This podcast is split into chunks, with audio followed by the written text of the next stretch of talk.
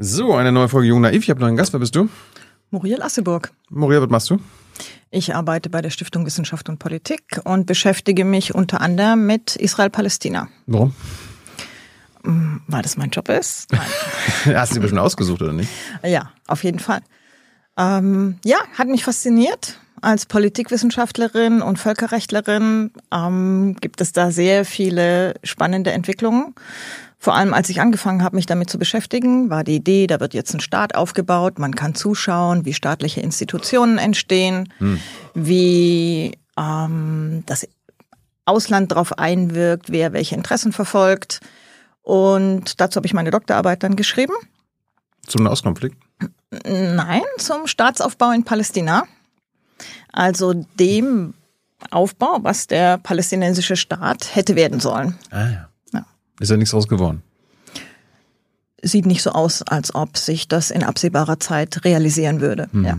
Und bist du nur für Israel und Palästina zuständig oder hast du noch irgendwas anderes? Beschäftigst du mit irgendwelchen anderen Themen noch? Ich beschäftige mich mit Syrien. Aha. Und dann interessiere ich mich vor allem für regionale Dynamiken, ähm, internationale Politik gegenüber der Region. Mhm. Und so Ukraine-Krieg hat, hat, hat damit irgendwas zu tun? Ja, wenn ich mir die Auswirkungen anschaue auf die Region, dann interessiere ich mich auch dafür. Was hat ja. denn der Ukraine-Krieg äh, für Auswirkungen? Naja, also erstens, weil deutsche Politik zum Beispiel schaut, wo sie Verbündete für ihre Position findet in der Region. Mhm. Und da beißt sie ziemlich auf Granit, weil die andere Interessen haben als wir. Und ähm, dann gibt es auch Auswirkungen zum Beispiel auf den Konflikt in Syrien, ja, weil Russland, das da ja ein großer Player ist, ähm, eben Truppen umgruppiert, ähm, andere Interessen hat als vorher. Vielleicht äh, ganz kurz, bevor wir dann in das Israel-Palästina-Thema einsteigen, aber ich habe letztens gerade oder vor ein paar Tagen gehört, die Russen haben jetzt wieder bombardiert in Syrien, während sie auch noch irgendwie bombardieren in, in Ukraine. Ja, richtig. Also es geht natürlich nach wie vor.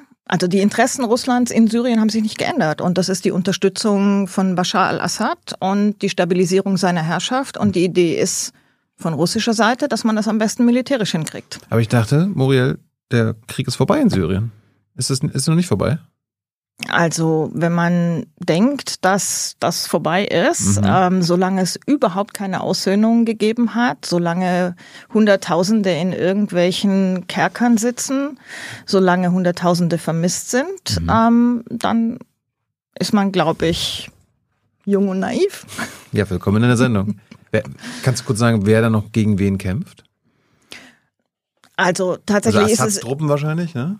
Genau, und es ist tatsächlich sehr, sehr äh, kompliziert geworden, ja, mhm. weil es nicht mehr so wie am Anfang war, dass wir eine Opposition haben, die durch unterschiedliche Rebellen vertreten werden, die dann gegen das Assad-Regime und seine Unterstützer kämpfen, sondern wir haben die ganzen Regionalmächte mit drin. Wir haben Russland mit drin, wir haben die Amerikaner mit drin. Und das heißt, äh, es gibt eingefrorene Frontlinien, es gibt weniger Gewalt als noch 2015, 2016. Insofern hat sich schon viel verändert. Mhm.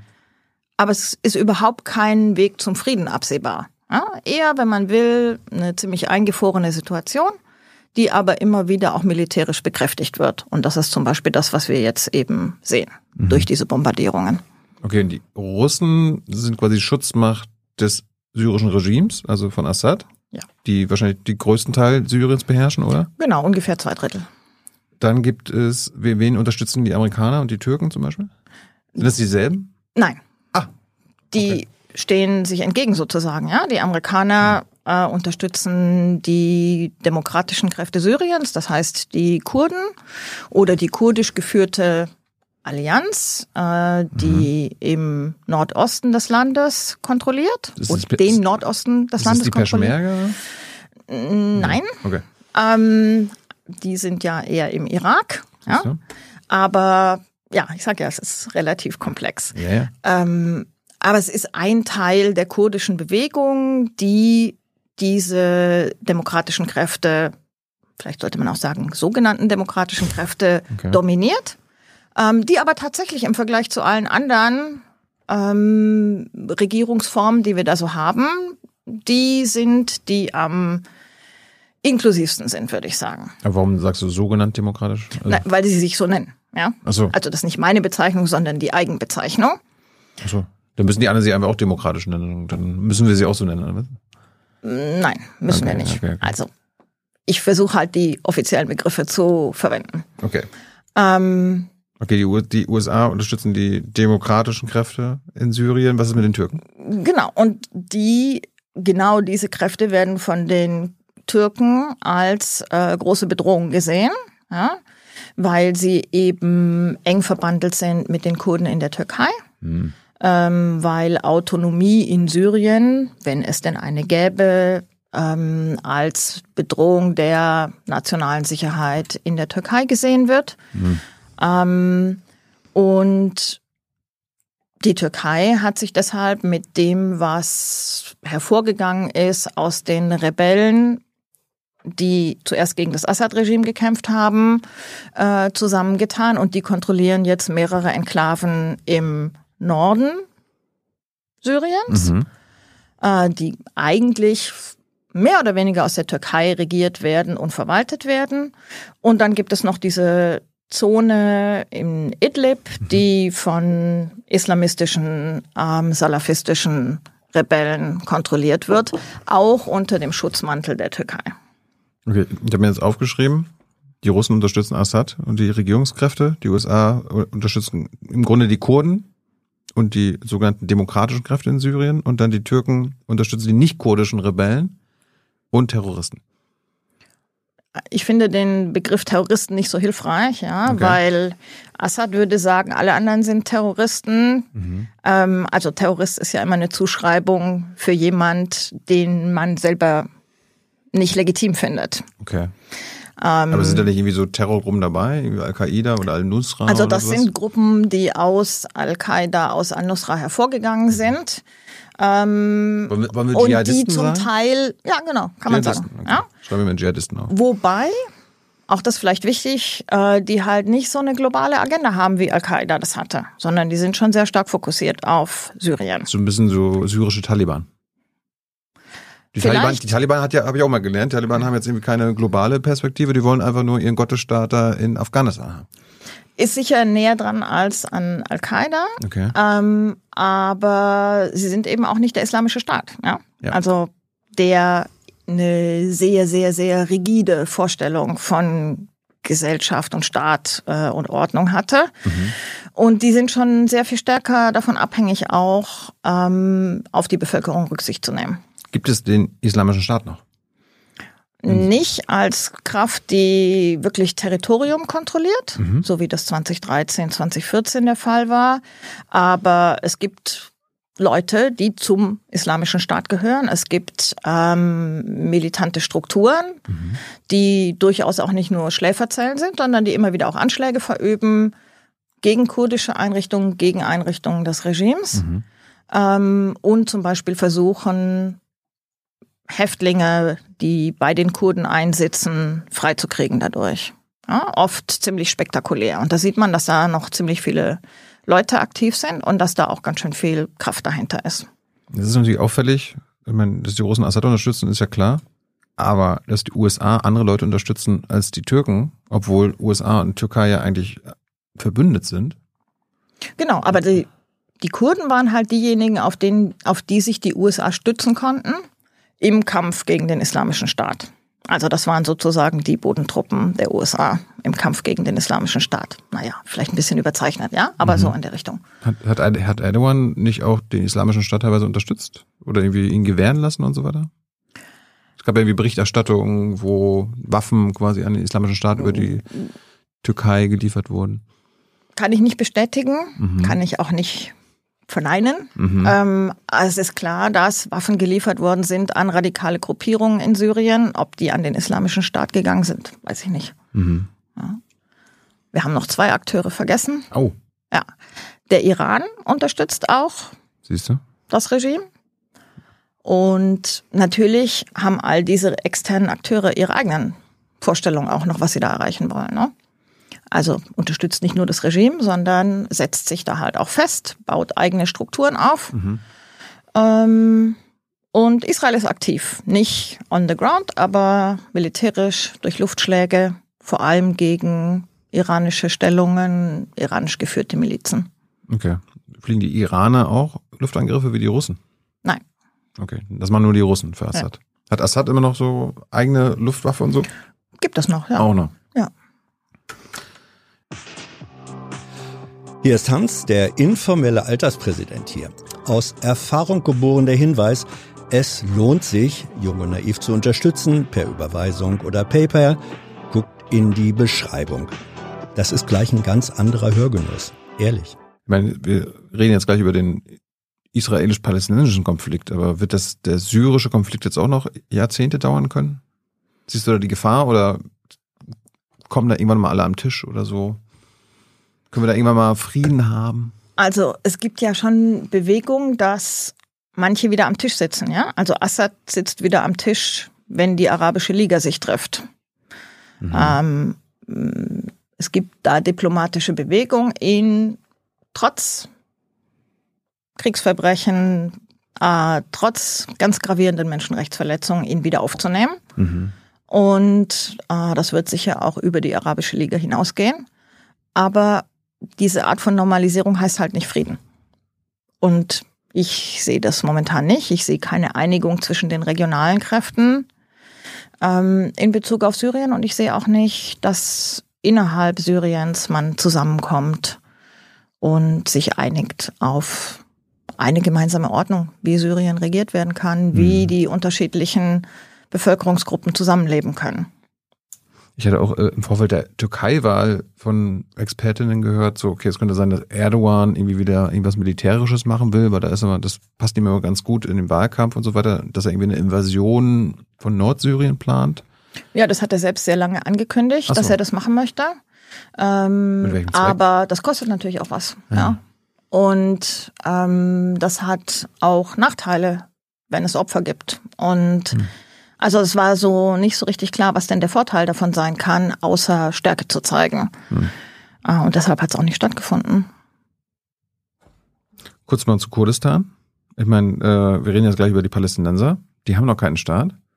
Äh, sind die Kurden mit den Palästinensern die, so die einzigen, quasi das einzige andere Volk, was nach einem Staat strebt, aber auch noch keinen Staat hat? Ich glaube, es gibt auch noch andere, in der Westsahara zum Beispiel. Siehst du? Das, und ja. wahrscheinlich auch in anderen Teilen der Welt, mit denen ich mich nicht beschäftige und mhm. keine Ahnung davon habe. Aber in der Region sind die Kurden und die Palästinenser die, die staatenlosen Völker, oder? Ja, genau. Ja. Was, äh, über Palästinenser reden wir ja gleich. Da hast du eine Doktorarbeit über deren fiktiven oder potenziellen Staat geschrieben. Was ist mit Kurdistan? Äh, werden wir das irgendwann erleben? Im 21. Jahrhundert? Was meinst du? Da gibt's ja, da hätte ja wahrscheinlich der Iran, der Irak und Syrien und Türkei was dagegen. Richtig. Und darum wird es nicht passieren?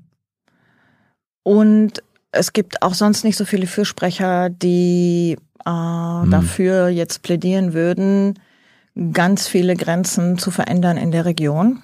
Ähm, deshalb, ja, meine Hoffnung ist relativ gering. Aber gibt es irgendwelche Hoffnungsschimmer? Und es gibt, und es gibt, und das ist vielleicht auch noch wichtig, natürlich auch sehr unterschiedliche Interessen der unterschiedlichen kurdischen Bevölkerungsgruppen. Ne? Mhm ähm, die sich nur teilweise treffen, die ideologisch oft anders orientiert sind, die unterschiedliche Sprachen sprechen mhm. äh, und die sich natürlich auch eventuell, nee, nicht eventuell, die sich auch in den unterschiedlichen Situationen eingerichtet haben. Ich glaube, die Kurden im Irak haben es quasi besser als jetzt die Kurden in der Türkei. Also ich glaube, die Kurden im Irak haben ja auch so eine gewisse Unabhängigkeit, Autonomie. Genau, haben Autonomie und die Kurden im Irak können auch zum Beispiel sehr gut Handel treiben, äh, Abmachungen machen mit der Türkei, mit der Regierung in Ankara ähm, und werden die offiziellen Kurden im Irak, ja, mhm, mhm, werden dann auch nicht bekämpft, sondern haben eben prosperierende Beziehungen, wenn man so will, mit Ankara. Was nicht heißt, dass die Türkei nicht auch im Irak äh, Militäroperationen gegen PKK-nahe durchführt. Ich, ich glaube auch immer irgendwie in Abstimmung mit dem Irak, mit der irakischen Regierung. Ne? Gibt es irgendwie so türkisch-irakische äh, Verträge, iranisch-irakische Verträge, wo die Iraner dann die Kurden bombardieren können? Wo die Bundesregierung immer nicht weiß, wovon wir reden? Ja, Also ich glaube nicht, Obwohl es so, dass Presse, alle so, obwohl es so Pressekonferenzen zwischen denen dann immer gibt, wo die Ja, das ich glaube nicht, dass alle Militäroperationen von den jeweiligen Regierungen gedeckt sind. Mhm. Und auch wenn sie das wären, ob das dann tatsächlich eine völkerrechtliche Legitimität herstellen würde. Mhm. Und äh, ist der Unterschied bei Kurdistan versus Palästina, dass quasi die Weltgemeinschaft vor vielen Jahrzehnten mal gesagt hat, okay, wir stehen äh, ähm, den Palästinensern wie den Israelis einen eigenen Staat zu. Und bei den Kurden gab es das nie, oder? Genau, also es gab nie einen UN-Beschluss Ja. wie den Teilungsbeschluss von 1947, na, wo man gesagt hat, dieses ehemalige britische Mandatsgebiet Palästina soll aufgeteilt werden in einen arabischen und einen jüdischen Staat mit allen möglichen anderen Vorkehrungen noch. Sowas gab es nicht. Okay. Falls ihr Fragen habt zum Thema Syrien, Kurden und so weiter, gibt's die Hans an die Hand. Äh, kannst du noch ein paar Fragen vielleicht dann zum Schluss beantworten. Jetzt hast du nur, nur noch nicht gesagt, warum äh, quasi der Mittlere Nahe Osten jetzt nicht solidarisch mit dem Opfer Ukraine ist. Ich würde unterscheiden zwischen den Bevölkerungen und den Regierungen. Okay. Ja? Also es gibt schon sehr viele, auch zum Beispiel unter den PalästinenserInnen, die sehr solidarisch sind und die sagen, ah, die Ukrainer erleben jetzt gerade was, was wir sehr gut kennen. Ja? Äh, Übergriffe, Bombardierungen, Besatzung, völkerrechtswidriges Vorgehen und die sind solidarisch. Aber die haben halt das Gefühl, ähm, dass da der Westen mit völlig unterschiedlichen Maßstäben misst wenn Sie darauf gucken und wenn Sie auf die Situation in Palästina gucken.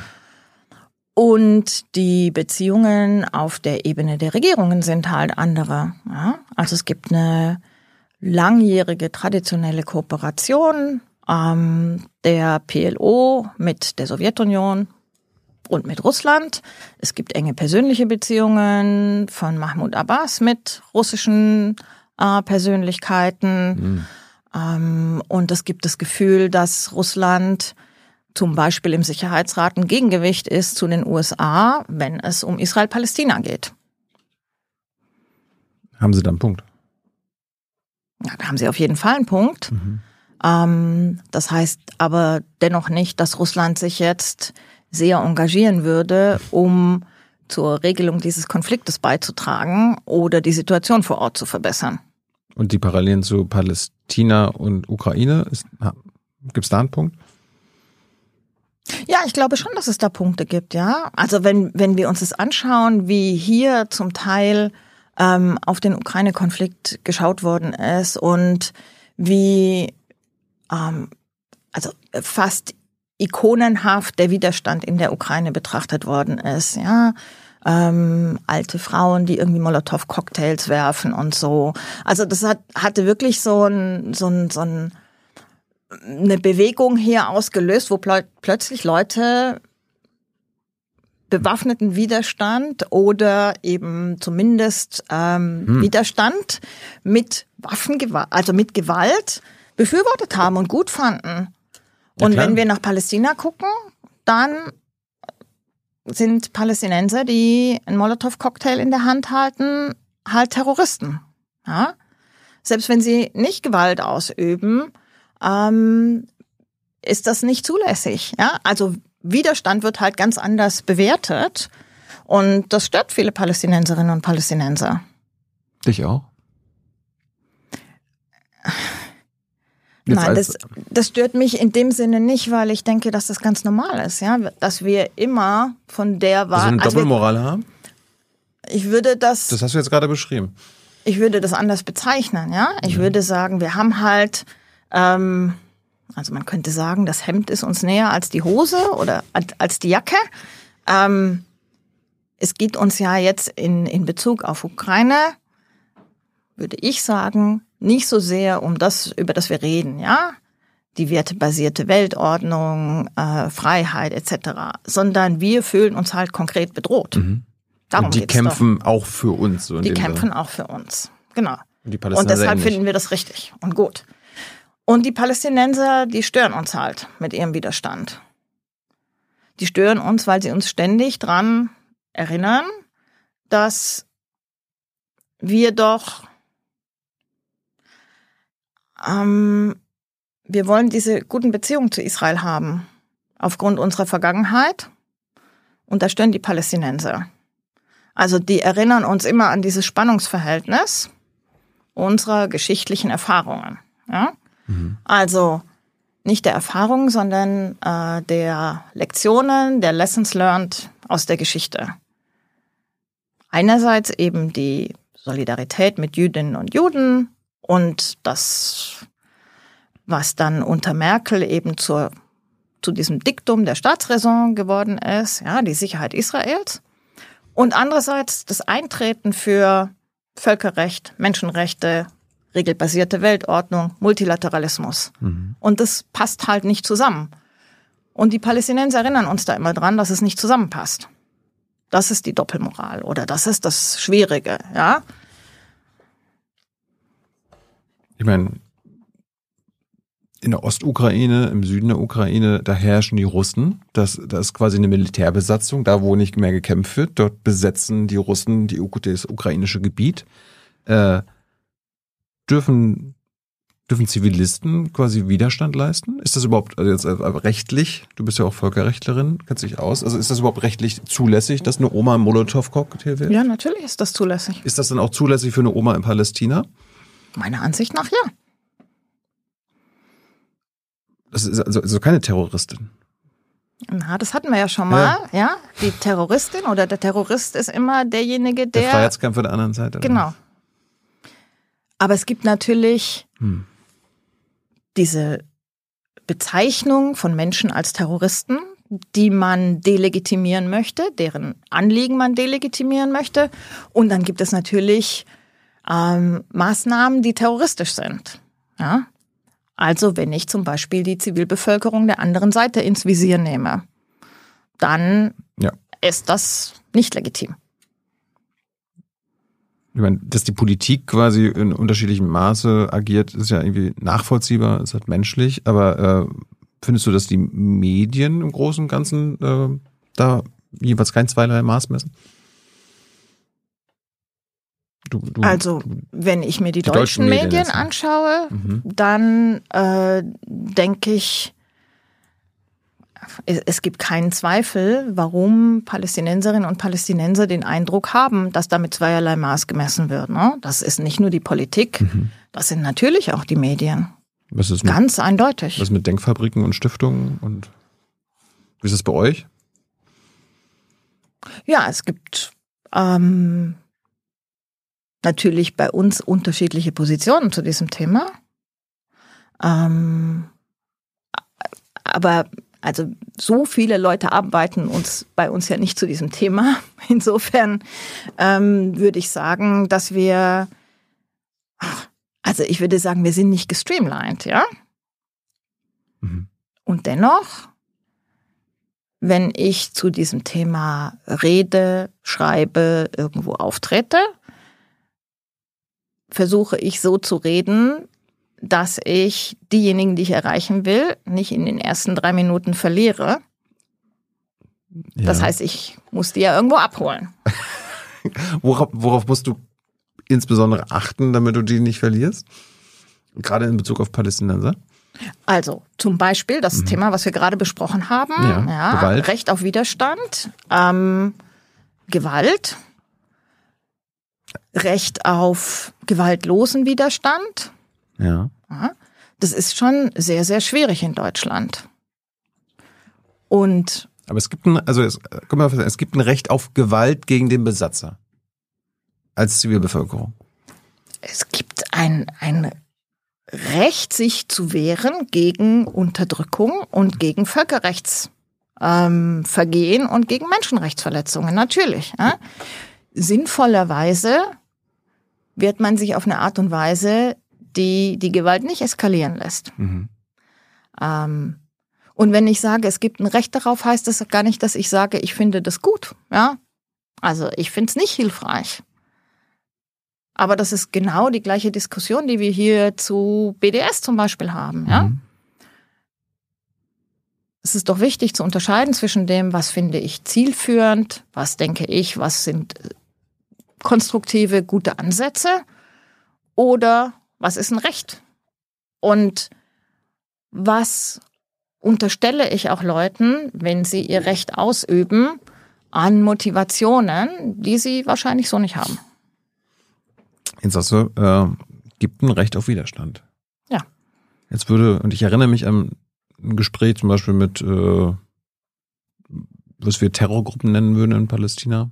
Die Hamas zum Beispiel, die würde jetzt sagen, Muriel, genauso sehen wir das auch. Wir nehmen unser Recht auf Widerstand wahr. Das ist kein Terrorismus, was wir machen. Ja. Wenn wir Raketen auf Israel schießen. Das Problem ist aber, dass sie eben nicht gegen die Besatzung sich, Gegen den Besatzer. sondern gegen die Zivilbevölkerung auch in Israel wenden. Ja? Und die Art, wie, also A, in der Vergangenheit hat die Hamas sehr viele Selbstmordattentate durchgeführt, die sich explizit, explizit die israelische Zivilbevölkerung ins Visier nahmen. Ja. Ähm, und sie hat außerdem, auch jetzt in bewaffneten Auseinandersetzungen, ist die Zivilbevölkerung Ziel. Kann man sagen, na, die haben halt keine besseren Raketen, aber dennoch sind sie in der Verantwortung dafür. Das ist dann auch nicht rechtmäßig, wenn man Nein. die Zivilbevölkerung angreift. Nein, ist es Kö nicht. könnte Hamas dann nicht sagen, naja, aber die Zivilbevölkerung steht ja hinter der, dem Besatzer, also dieser Regierung, die wählen die ja. Ich, Das- ich, ich will das jetzt nicht rechtfertigen, das Ja, verstehst du. ja, Ja. ja, ja, das entspricht aber halt nicht der Rechtslage. Okay. Ja? Also Aber- sinnvoll aber- ist ja, Aber wenn Hamas äh, die israelische Armee angreifen würde, das ist ja die Besatzungsarmee, das wäre rechtmäßig. meiner Ansicht nach ja. Okay. Israel würde sagen, wir besetzen den Gazastreifen ja gar nicht mehr. Das heißt, wir sind gar nicht mehr Besatzer hier. Das ist aber falsch, oder?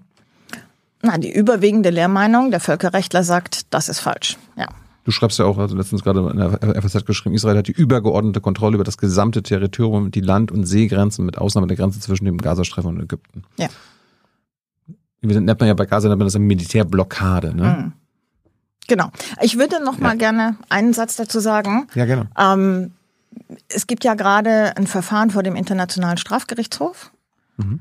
Und es ist gut, wenn nicht du und ich jetzt entscheiden, was ist hier rechtens und was ist nicht rechtens. Ja, da geht es genau um diese Gewalt, die seit 2014 ausgeübt worden ist. Und zwar von Israel wie auch von palästinensischen Gruppierungen. Und das soll eben völkerrechtlich bewertet werden. Und da soll letztlich entschieden worden, wer hat Menschenrechtsverletzungen und Völkerrechtsverletzungen begangen. Mhm. Ähm, und das halte ich für sinnvoll, dass wir in diesem Konflikt rauskommen aus diesem Zustand der Straflosigkeit. Die, niemand in diesem Konflikt hat tatsächlich, wird zur Verantwortung gezogen für solche krassen Verletzungen. Und damit gibt es auch sehr wenig Abschreckung in dieser Hinsicht. Jetzt haben wir quasi über Gewalt und den Recht auf Widerstand gesprochen. Was ist mit, äh, du hast es auch schon angesprochen, das Recht auf gewaltlosen Widerstand der Palästinenser? Ist das problemlos oder gibt es da auch Probleme? Ist mit gewaltloser Widerstand BDS zum Beispiel gemeint? Ja, genau. Also zum Beispiel BDS ist damit gemeint. Ja? Da Also könnte- gibt da- auch noch andere, könnte- gibt natürlich Proteste Ja. und irgendwelche Aktionen vor Ort, aber es gibt eben auch diese internationale BDS-Bewegung, also die Bewegung, die aufruft zu Boykott, dem Abzug von äh, Investitionen und zu Sanktionen gegen Israel, um Israel dazu zu bringen, die Besatzung zu beenden, ähm, die palästinensischen Staatsbürger und Staatsbürgerinnen Israels gleichzustellen und auch das Recht der Flüchtlinge, der palästinensischen Flüchtlinge auf Rückkehr anzuerkennen. Und um das zu erreichen, soll halt Druck ausgeübt werden auf Israel. Wirtschaftlicher Druck, sozialer Druck, gesellschaftlicher Druck, politischer Druck. Ähm, Da kann man erstmal froh sein, dass es nicht mit Gewalt passiert. genau. Das, das sagen ja viele, das ist immer ein Fortschritt. Besser als eine Intifada. Ich würde tatsächlich sagen, dass es ein Fortschritt ist. Ja. Für mich ist es nicht der richtige Ansatz, aber es ist meiner Ansicht nach ein legitimer Ansatz. Und Methoden, die in anderen Konflikten legitim sind, können ja nicht plötzlich in diesem Konflikt illegitim sein. Also wir verhängen ja auch Sanktionen gegen den Iran, gegen Russland, das finden wir ja auch legitim. Wir Ja, weil sie Völkerrecht brechen. Genau. Wir haben ganz oft die Situation, dass Unternehmen ihre Investitionen abziehen aus bestimmten Ländern, weil diese Länder Menschenrechte verletzen. Hm. Ähm, und es gibt natürlich andersrum auch Maßnahmen der israelischen Regierung, die eigentlich ein Boykott der Palästinenser darstellen. Ja, Aha. ja also wenn der palästinensische Fußballverband zum Beispiel nicht trainieren darf, ähm, hm. Nicht gemeinsam trainieren darf, wenn palästinensische Künstler und Künstlerinnen nicht ausreisen dürfen und nicht an internationalen Festivals teilnehmen können. Ist das so? Das ist nicht per se so, aber das ist immer wieder der Fall. Mhm. Und so weiter. Also, ich will sagen, A, sind das an sich legitime Mittel, B, sind das Mittel, die auch in anderen Kontexten angewandt werden. Und C, finde ich ähm, es bemerkenswert, ja, wie in vielen Diskussionen Palästinensern dann unterstellt wird, dass sie das aus einer antisemitischen Motivation tun. Das wollte ich jetzt gerade ansprechen. Also ja? das ist ja das, was bei uns oft diskutiert wird. Ja, der Bundestag hat einen eigenen Beschluss gemacht. Genau. Der hat BDS als antisemitisch abgetan. Per se als per antisemitisch. Ja. Und das äh, halte ich für problematisch. Ja. Ich habe schon was zu den Methoden gesagt, ja. Und äh, ich finde auch nicht, dass wir hier eine Argumentationsweise haben, die antisemitisch ist, wie der Bundestagsbeschluss das behauptet, ähm, sondern das sind Menschen in einem Konfliktkontext, die versuchen, das internationale Gleichgewicht oder die internationale Öffentlichkeit zu mobilisieren für ihre Interessen gegen Völkerrechts- und Menschenrechtsverletzungen. Wie, wie doof war denn der Bundestag, das, äh, das als antisemitisch dann zu machen? Naja. Sind, sind sie auf irgendwas reingefallen? Haben die das äh, gesehen? Ich meine, es gab ja Lobby, äh, Lobbyarbeit der äh, israelischen Regierung damals. Das habe ich mitbekommen. Ich glaube, ein ganz wichtiger Faktor war, dass die AfD sich das auf die Fahnen geschrieben hat, dieses Thema, und ja mit zuerst einen Antrag eingebracht hat, oder es war klar, sie würden einen Antrag zu diesem Thema einbringen. Die AfD war anti-BDS? Ja. Okay. Ja, also die AfD präsentiert sich ja als sehr pro-israelisch. Ähm, Auch interessant. Ja, Pinkwashing sozusagen. Mhm. Ähm, und da hatten natürlich vielleicht natürlich in Anführungszeichen, ähm, die demokratischen Parteien das Gefühl, oh, oh, dieses Thema wollen wir nicht von der, BD, von der, von der AfD besetzt haben, das besetzen wir mal schnell selbst. Ja? Und dann haben sie die AfD-Position übernommen? Nein, sie haben nicht die AfD-Position übernommen. Also der Antrag ist nicht der AfD-Antrag. Okay. Der AfD-Antrag wäre noch deutlich krasser gewesen. Was stand da denn drin? Ähm, ich kann das nicht im Detail jetzt wiedergeben, ja, aber es war wirklich nochmal drei Zacken schärfer. Ähm, aber immer noch ist die Argumentation in diesem Antrag äh, fragwürdig. Und auch der Vergleich, der dann gemacht wird, also nicht nur wird die BDS-Bewegung als solche als antisemitisch bezeichnet, sondern dann kommen eben auch diese Vergleiche mit den Nazis und die Unterstellung von Nazi-Gedankentum, ja, also diese Gleichsetzung von einem Boykott israelischer Waren hm. mit dem Judenboykott im Dritten Reich. Ähm, und das ist völlig an den Haaren herbeigezogen, diese Art von Vergleich zu machen. Wie, wie kommen die darauf? Ich meine, du, du hast ja Kontakt zur Politik, zum Bundestag, zu Abgeordneten. Ich glaube, dass es sehr viel mit unserer Perspektive auf diesen Konflikt zu tun hat. Ja? Unsere Perspektive auf den Konflikt, also die deutsche Perspektive und vor allem die deutsche politische Perspektive auf den Konflikt, ist halt extrem geprägt durch unsere Vergangenheit und die Art, wie wir versuchen, unsere Vergangenheit zu bewältigen. Und wenn dann jemand kommt und sagt, wieso ein Boykott von Israel, das ist ja wie im Dritten Reich, da hat es auch geheißen, man soll keine Waren von Juden kaufen, dann zucken Leute zusammen mhm. und haben Angst und sagen, ja, uh, schlimm. Mhm. Ja? Anstatt mal kurz drüber nachzudenken, dass wir damals eine Situation hatten, wo der Staat eine Kampagne orchestriert hat gegen eine völlig unschuldige und schutzlose Bevölkerungsgruppe und wir jetzt hier reden von einer ähm, gesellschaftlichen Bewegung, die eben sich gegen einen Staat, der sehr gut etabliert ist in der Welt, der wirtschaftlich erfolgreich ist, der hochgerüstet ist, zur Wehr zu setzen. Lässt sich nicht gleichsetzen, meiner Ansicht nach. Ich meine, das Bundesverwaltungsgericht hat doch auch diesen BDS-Beschluss im Grunde für nichtig erklärt, oder? Also es, viele Kommunen versuchen sich ja darauf immer zu beziehen, warum sie denn quasi Veranstaltungen mit BDS-Anhängern oder Unterstützern und ja. so weiter verbieten. Und dann gab es mal einen Beschluss vom Bundesverwaltungsgericht. Bullshit. Genau. Das Bundesverwaltung, das Bundesverwaltungsgericht kann den BDS-Beschluss nicht für nichtig erklären, weil er kein Gesetz ist. Ja. ja? Ähm, es ist halt nur ein Parlamentsbeschluss. Mhm.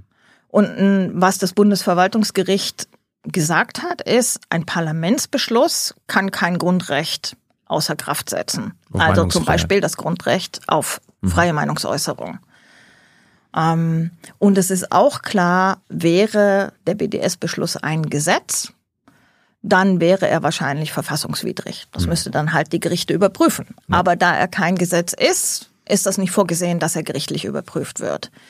Was dieses Verwaltungsgerichtsurteil gemacht hat, ist zu sagen, man kann nicht unter Berufung auf diesen Beschluss Leuten verwehren, öffentliche Räume in Anspruch zu nehmen, um Veranstaltungen zu machen, bei denen auch Meinungsäußerungen kundgetan werden zu BDS, mhm. nur weil einem die nicht gefallen. Mhm. Das ist eine unzulässige Einschränkung der Meinungsäußerung, der, der freien Meinungsäußerung. Und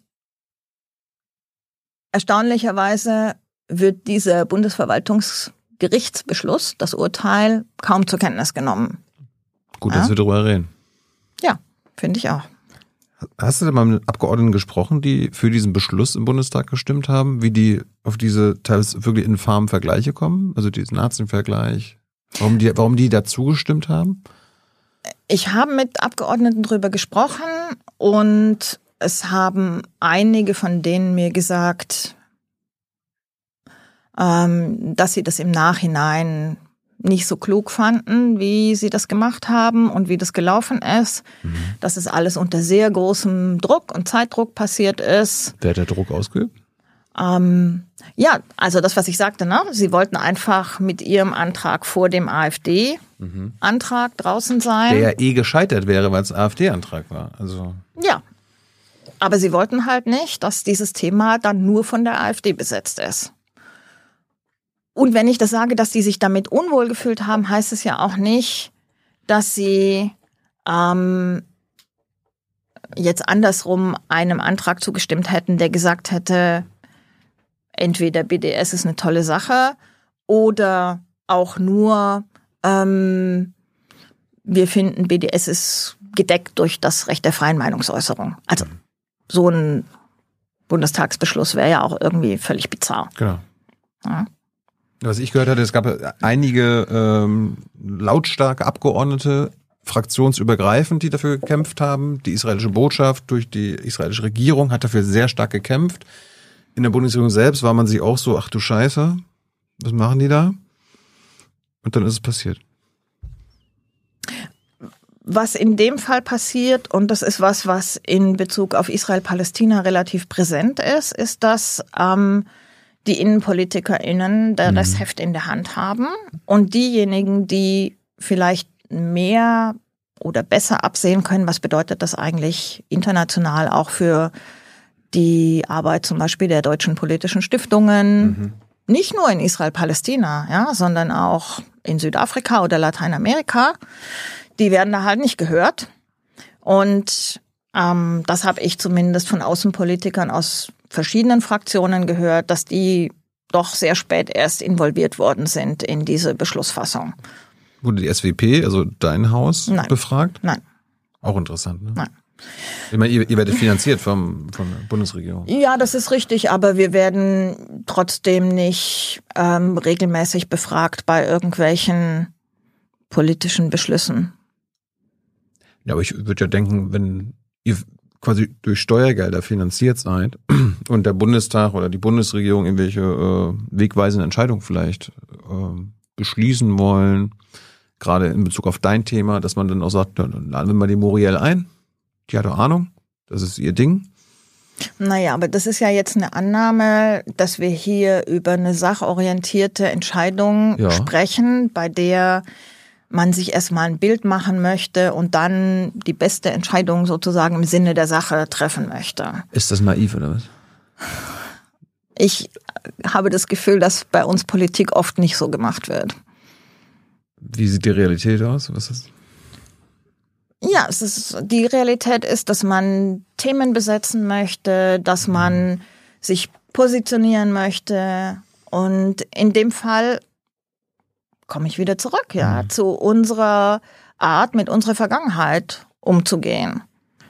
Und warum kann denn zum Beispiel eine israelische Regierung Druck ausüben in so einer Situation? weil wir sie zum Schiedsrichter gemacht haben darüber, ob wir denn sinnvoll mit unserer Vergangenheit umgehen, ja, ob wir geläutert sind, ähm, ob wir ähm, genug gesühnt haben. Und deshalb kann sie dann auch relativ stark bei sowas Einfluss nehmen. Und deshalb haben wir ja auch so große Probleme, nicht wir, sondern unsere Regierung so große Probleme, eine klare Position zu Menschenrechtsverletzungen Völkerrechtsverletzungen in Bezug auf Palästina zu haben. Aber die Abgeordneten sind doch alle schlaue Menschen. Die wissen doch, wie die, die Lage ist, dass die Israelis die Besatzer sind und die Palästinenser die Besetzten. Die kennen doch die Machtverhältnisse quasi. Das wird dann einfach ignoriert?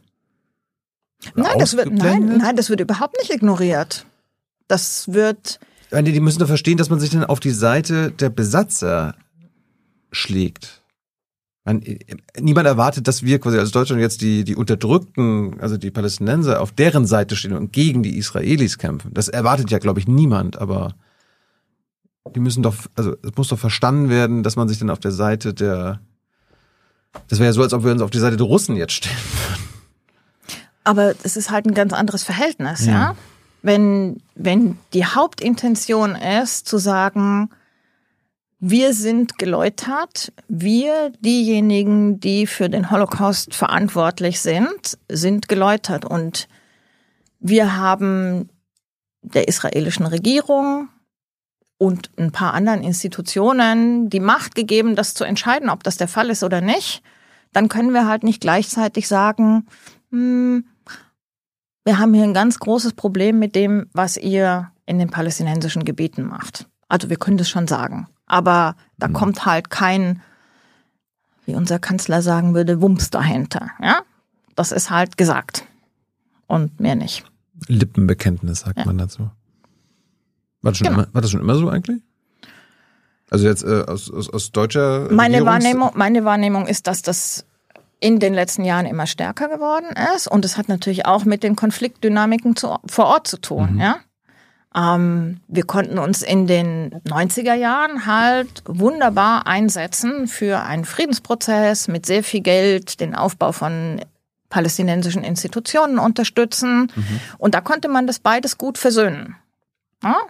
Bekenntnis zu Israel und Unterstützung der Palästinenser im Staatsaufbau und dann Frieden Freude Eierkuchen.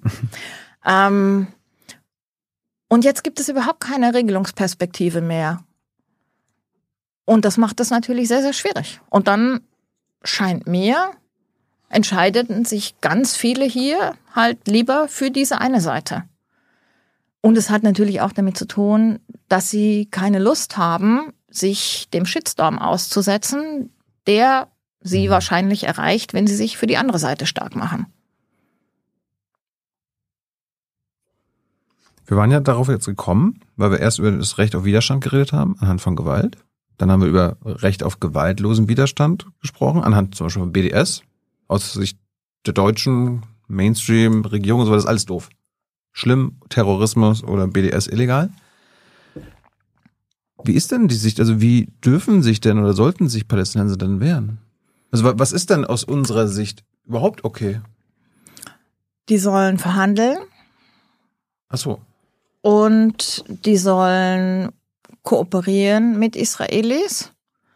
und sollen so Stück für Stück die israelische Gesellschaft dann über, davon überzeugen, dass Gemeinsamkeit, Koexistenz, Frieden für beide Seiten gut sind. Ich meine, glaube, niemand ist ja gegen Verhandeln und Kooperieren, glaube ich, selbst auf palästinensischer Seite, aber man muss sich doch wehren können gegen den Besatzer. Das, also das Wehren, weißt du? Sich naja, es ist ja schon so, dass die PLO in, also schrittweise und dann eben 1993 in Oslo gesagt hat, gut, wir wollen uns nicht wehren, mhm. wir wollen verhandeln. Mhm.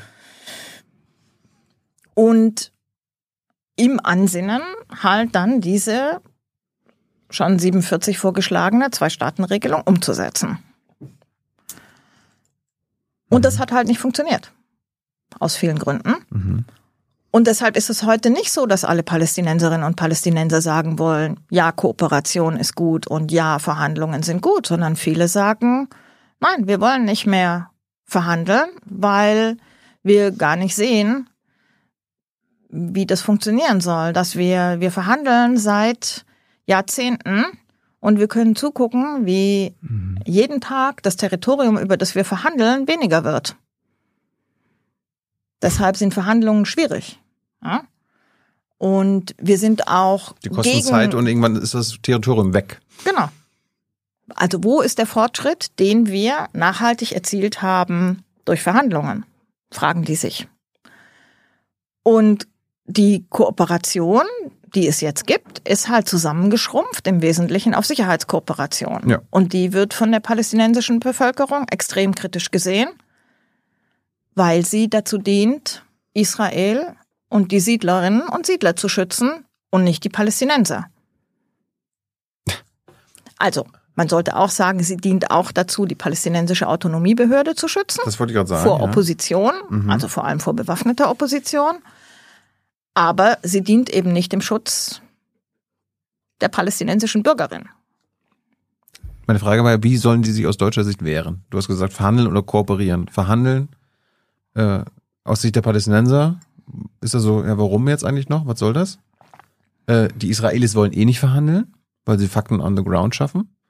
Und Kooperation ist quasi aus Sicht der Zivilbevölkerung, ist auch meine Erfahrung, ja, ja, gut, da äh, kooperiert die korrupte palästinensische Elite von Abbas und PLO und so weiter, die sich erst in den letzten Jahrzehnten eingerichtet haben. Die, da sind ja auch manche reich geworden, ne? Äh, durch äh, internationale Hilfe und was sonst nicht alles, äh, die dann quasi für Kooperation mit dem Besatz erstehen.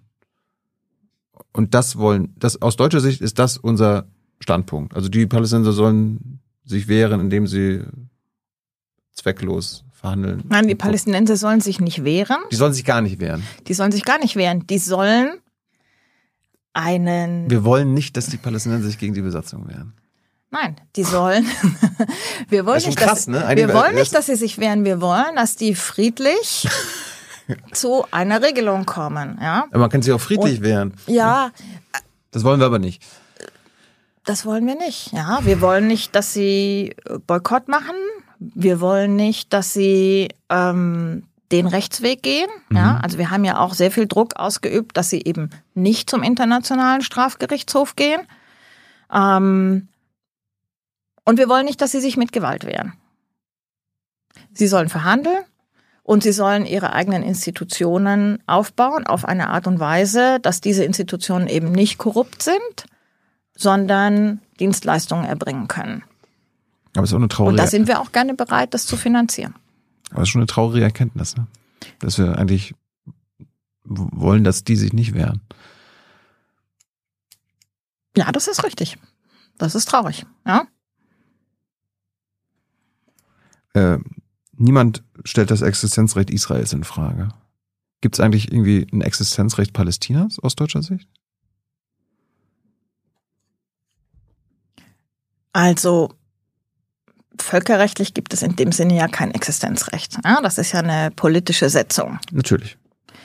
Ähm, Aber wenn wir für eine Zwei-Staaten-Lösung sind, ist das nicht dann implizit auch quasi ein Existenzrecht Palästinas? Ähm, Ja, das Weißt, kann man. Ja, ja, das kann man so sagen, dass es implizit so ist, aber das ist nicht Teil des deutschen offiziellen Diskurses, ja. Mhm. Und also es gab ja immer wieder auch Beschlüsse der EU zum Beispiel, die Deutschland mitgetragen hat, wo man eben gesagt hat, also die Haltung ist, wir sind bereit, einen palästinensischen Staat anzuerkennen, der aus Verhandlungen hervorgeht. Das heißt, de facto gibt man der Besatzungsmacht ein Vetorecht Hm. in Bezug auf die Selbstbestimmung, die den Palästinensern wie anderen Völkern auch völkerrechtlich zusteht. Ja? Nicht zwingend auf diesem Territorium oder auf einem bestimmten Territorium, aber äh, ja, das ist sehr eingeschränkt, die Unterstützung für diesen palästinensischen Staat. Und das ist, das ist, denke ich, ein Problem, ja, dass wir zwar immer sehr stark betonen, wir stehen für eine Zwei-Staaten-Regelung, Das ist ja Aber auch UN-Beschluss. aber das Muriel. Ausbuchstabieren, was heißt das konkret? Mhm. Was tun wir dafür konkret? Außer finanzielle Hilfe leisten, ist nicht so reden. klar. Und darüber reden. Und darüber reden.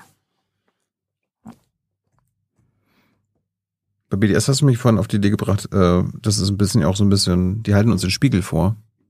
Also wenn es um Völkerrechtsbrüche und Menschenrechtsverletzungen geht in anderen Staaten, wo wir dann halt genau ein bisschen das umsetzen, was die auch fordern, ne? boykottieren, Divestment oder sanktionieren, sind wir vielleicht deshalb auch immer so, reagieren wir da deshalb so schroff auf diese Forderung, weil einen gewissen Punkt haben sie ja.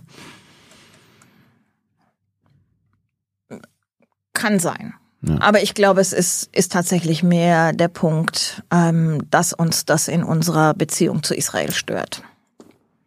Oder man, man muss ja auch sagen, es gibt ja Antisemiten, die BDS unterstützen. Und äh, bei BDS sind ja auch irgendwie, also es ist ja kein Verein, das ist ja jetzt irgendwie kein, wo man Mitgliedsantrag hat und so weiter, aber es gibt ja auch offenkundige Antisemiten, die äh, BDS unterstützen. Aber dieses Anliegen, diese Bestrebung an sich ist nicht antisemitisch, sagst du. Genau. Und also ich könnte jetzt flapsig sagen, ja, es gibt auch Antisemiten, die BDS nicht unterstützen. Ah, die.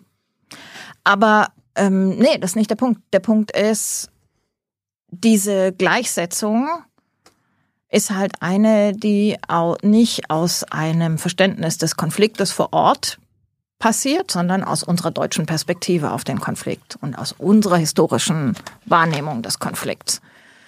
Ähm, und die ist nicht hilfreich. Ja? Und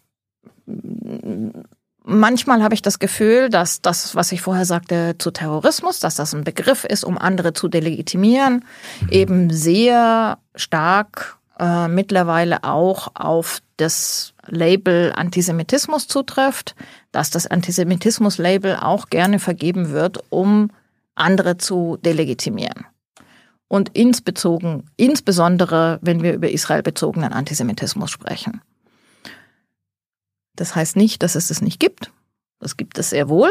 Und ich sehe das auch so, ja. Es gibt auch in der BDS-Bewegung Leute mit antisemitischer Motivation Mhm. oder die eine antisemitische Bildsprache verwenden, etc. Aber das ist nicht die Essenz dieser Bewegung.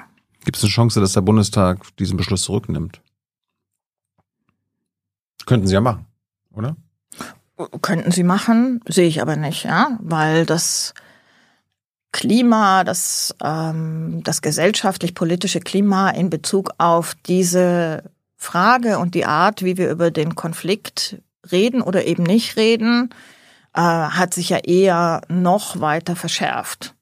Und das ist so toxisch, dass ich nicht sehen kann, dass irgendeine Fraktion jetzt überhaupt so eine Anstrengung machen würde, den BDS-Beschluss nochmal auf den Tisch zu legen. Obwohl wir jetzt sehen, wie rechts oder rechtsextrem diese israelische Regierung ist und wie sie agiert und was da jetzt gerade lodert.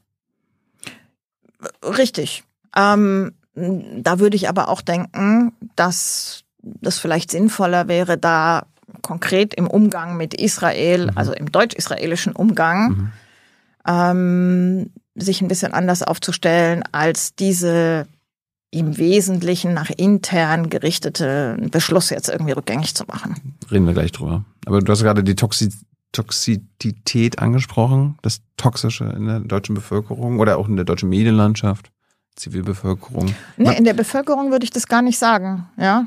Das ist was, was in den Medien, in der politischen Klasse, wenn man das so sagen darf, ähm, und in, in Teilen der organisierten Zivilgesellschaft ist, nicht in der Bevölkerung. Sehe ich nicht, dass das in der Bevölkerung so toxisch ist. Es gibt bestimmt jetzt einige, die jetzt zugehört haben, die jetzt auch schon getriggert wurden durch das, was du gesagt hast. Kann gut sein. Das sieht man ja dann hinterher an den Kommentaren, die ja, ja. darunter stehen. Bist du, das, bist du das gewohnt in deiner Arbeit? Äh, ja, bin ich gewohnt. Hast du ein dickes Fell mittlerweile? Nee, habe ich nicht. Also ähm, mich fasst es an, ja, wenn Leute mich zum Beispiel als antisemitisch bezeichnen, weil ich das unverschämt finde und ähm, weil ich weiß, dass es halt was ist, was eine Person als solche in Frage stellt. Ja? Ja. Also das bei uns was schlimmeres Schimpfwort gibt es in Deutschland halt kaum. Und ja, das lässt mich nicht kalt. Wie gehst du damit um? Denk, denkst du denn, na, ist ja klar, kommt von der Ecke und darum. Ja, natürlich. Also man guckt schon immer, aus welcher Ecke kommt das, wie ernst muss ich das nehmen, wie weit verbreitet ist das ähm, und wo, wo sind diejenigen, die so denken wie ich, die solidarisch sind, ähm, mit wem, wo ist meine, mein Unterstützungsnetzwerk. Das ist wichtig.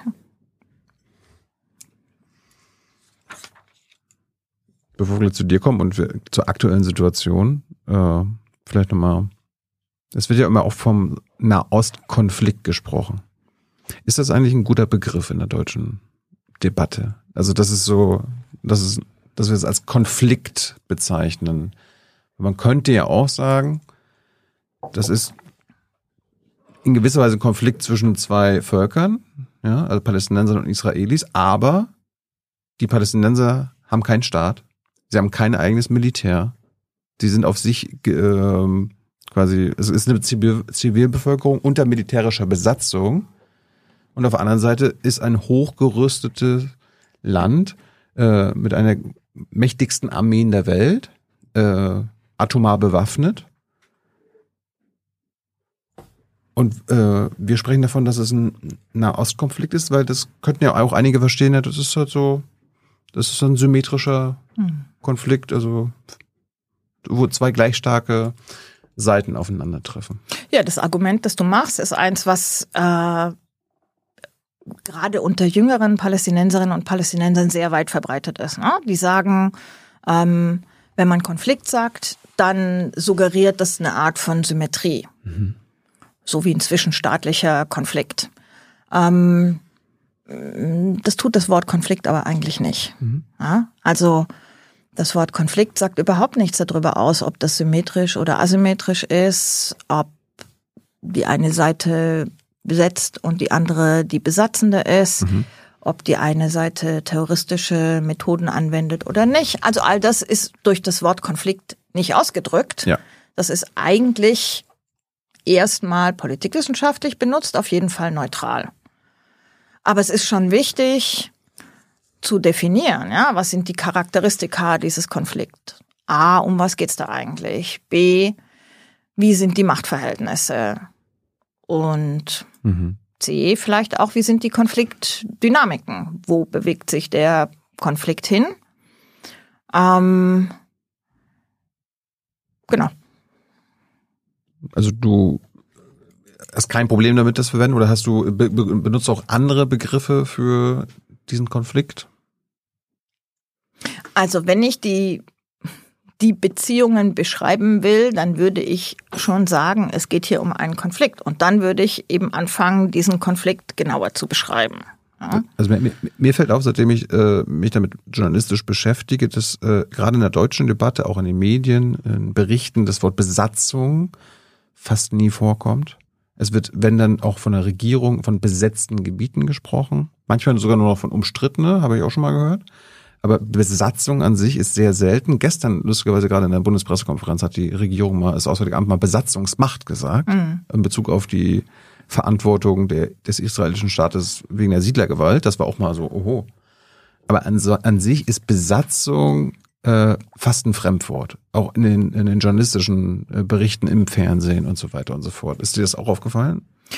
Ja, und ich würde sagen, es hat zum Teil zu tun mit dem, ne, Besatzung hört sich halt auch nicht so schön an. Wir wollen halt über Israel reden und nicht über die Besatzungsmacht. Ähm, aber es hat auch mit, mit der Geschichte ein bisschen zu tun, nämlich, dass wir ja in Oslo eine Situation hatten, wo die beiden Seiten sich in aller Asymmetrie aber darauf geeinigt hatten, wir wollen verhandeln, mhm. wir wollen den Konflikt friedlich lösen, wir wollen ihn auf Basis der Grenzen von 1967 lösen. Und die Besatzung dann, beenden. Ne? Das steht nicht in Oslo. Was? Das steht so nicht in Oslo. Da steht nichts von dem palästinensischen Staat und von der Beendigung der Besatzung. Das wusste ich jetzt nicht. Ja. Aha. Da steht, also es gibt ja, wird ja dann sehr ausdifferenziert, die Einteilung in A, B und C-Gebiete. Mhm. Ähm, der Abzug aus den A-Gebieten ist festgelegt, die Umgruppierungen, die Umwidmung von Territorien ist festgelegt. Und dann gibt es den großen Teil der C-Gebiete, heute eben immer noch rund 60 Prozent der Westbank, des Westjordanlandes, für die nicht die, die End, das endgültige Verbleib ist nicht klar, ja, was damit passiert. Darüber soll verhandelt werden. Aber die Annahme sowohl der hm. palästinensischen Führung, die da verhandelt hat, als auch der internationalen Gemeinschaft war, dass es geht um eine Zwei-Staaten-Regelung. Ach so. Das war nur implizit, nicht explizit. Das ist in den Abkommen explizit nicht enthalten. Huh. Das wusste ich jetzt nicht. Manchmal lohnt es sich sehr große, mühselige, also wirklich nicht schön ja. zu lesen, die Oslo-Abkommen. Aber interessant. Ja. Und man sieht auch an der Art, wie Dinge da ausgedrückt werden. Also zum Beispiel hieß, hat man ja damals für Arafat den Begriff Rais ähm, genannt und es wurde ein Legislativrat eingerichtet. Also die ganzen Begriffe waren extra so gewählt, dass sie keine Souveränität, keine staatliche Autorität eben signalisieren, hm. sondern, naja, so wie wir es halt auch jetzt sagen, Autonomiebehörde. Aber ich habe den, den, den, die Kurve zu deiner ursprünglichen Frage, ja. Und deshalb ja, haben Medien es, es immer um angefangen. Begriffe. Es geht um Begriffe. Genau. Ne? Ja. Und Medien haben dann eben immer angefangen, über Autonomiegebiete zu sprechen und nicht über Besatzung, die ja die ganze Zeit weiter hm. unter veränderten Bedingungen weiter gewirkt hat. Ja? Obwohl die so in amerikanischen Medien, da, da lese ich auch viel, da wird ist, ist eigentlich fast normal von Occupation zu sprechen und aber so Je nachdem, welche amerikanischen Medien, ja, wenn ja, New York Times, da ist es irgendwie. Das genau, wenn man eher in die rechten amerikanischen Medien guckt, dann findet man oft disputed territories. Ah ja. Ich hatte irgendwie, als, als äh, Netanyahu mal bei Merkel zu Gast war vor ein paar Jahren, habe ich eine, durfte ich eine Frage stellen und ob in seiner Amtszeit äh, die Occupation enden würde. Und da hat er auch immer so Ah, whatever, what you call occupation, also was ich als Besatzung bezeichne. Mhm. Was bezeichnen denn die Israelis diese Besatzung? Kommt drauf an, mit we aus welchem politischen Spektrum. Sagen wir mal die israelische Regierung. Äh, ist das für die, die jetzige israelische Regierung? Ist das für ist das für die eine Besatzung oder was? Wie nennen Sie denn diese Militärbesatzung? Wird das irgendwie schön geredet oder? Ähm, ah, gute Frage. Wie, Weil meine, Putin ja. nennt ja den Krieg in der Ukraine, diese Invasion. Spezialoperation. Genau, auch nicht äh, Invasion oder mhm. Krieg, sondern mhm. gibt es da auch ein spezielles Wort bei den Israelis? Naja, das ist halt, wir reden hier über Judäa und Samaria. Mhm. Ne? Und entsprechend der Leitlinien der jetzigen Regierung hat das jüdische Volk den alleinigen Anspruch auf dieses Gebiet mhm. ähm, und möchte dieses ganze Gebiet besiedeln und die Siedlerinnen und Siedler den anderen Staatsbürgern gleichstellen. Ähm, also die Zielvorstellung ist sehr explizit dort gemacht, ähm, aber die Ausformulierung dessen, was heißt das für die Qualität von Besatzung, ist sehr viel weniger explizit, würde ich sagen. Ähm, also es gibt diese Bemühungen, nicht Bemühungen, sondern die Maßnahmen, die jetzt ergriffen werden, um von dem, was man immer noch mit sehr viel ähm, Euphemismus als temporäre militärische Besatzung bezeichnen könnte. Ah ja. Ähm, die wird jetzt ja gerade umgewandelt in eine eben dauerhafte zivile Kontrolle. Hm? Zum Beispiel durch Umstrukturierungen im Verteidigungsministerium. Aber dauerhafte Besatzung, das ist ja an sich völkerrechtswidrig. Auch dazu, Genfer Konvention. ne? auch dazu gibt es, also nicht nur ist Ja. eine dauerhafte Besatzung völkerrechtswidrig, auch gibt es viele Elemente der israelischen Besatzungspolitik, die völkerrechtswidrig sind. Dazu kommen wir wahrscheinlich nachher nochmal. Ähm, aber auch dazu gibt es derzeit ein Verfahren vor dem Internationalen Gerichtshof. Hm. Das ist keine, also der wird keine bindende Entscheidung fällen, aber eben ein Rechtsgutachten abgeben dazu, ob diese Besatzung eigentlich auf Dauer angelegt ist und deshalb völkerrechtswidrig ist und was daraus für Rechtsfolgen entstehen. Aber ich meine, die Besatzung dauert ja seit 1967, seit dem Sechstagekrieg an. So nach 56 Jahren kann man da nicht eine Dauerhaftigkeit feststellen? Was würdest du sagen? Also ich würde sagen, dass alles, was wir in dieser Besatzungspolitik in den letzten Jahrzehnten gesehen haben, darauf abzielt, eine dauerhafte Präsenz und die dauerhafte Kontrolle aufrechtzuerhalten. Ja? Und diese Maßnahmen sind immer eindeutiger geworden und auch expliziter geworden und werden heute auch viel stärker ideologisch gerechtfertigt und nicht mehr durch Sicherheitsargumente gerechtfertigt. Mhm.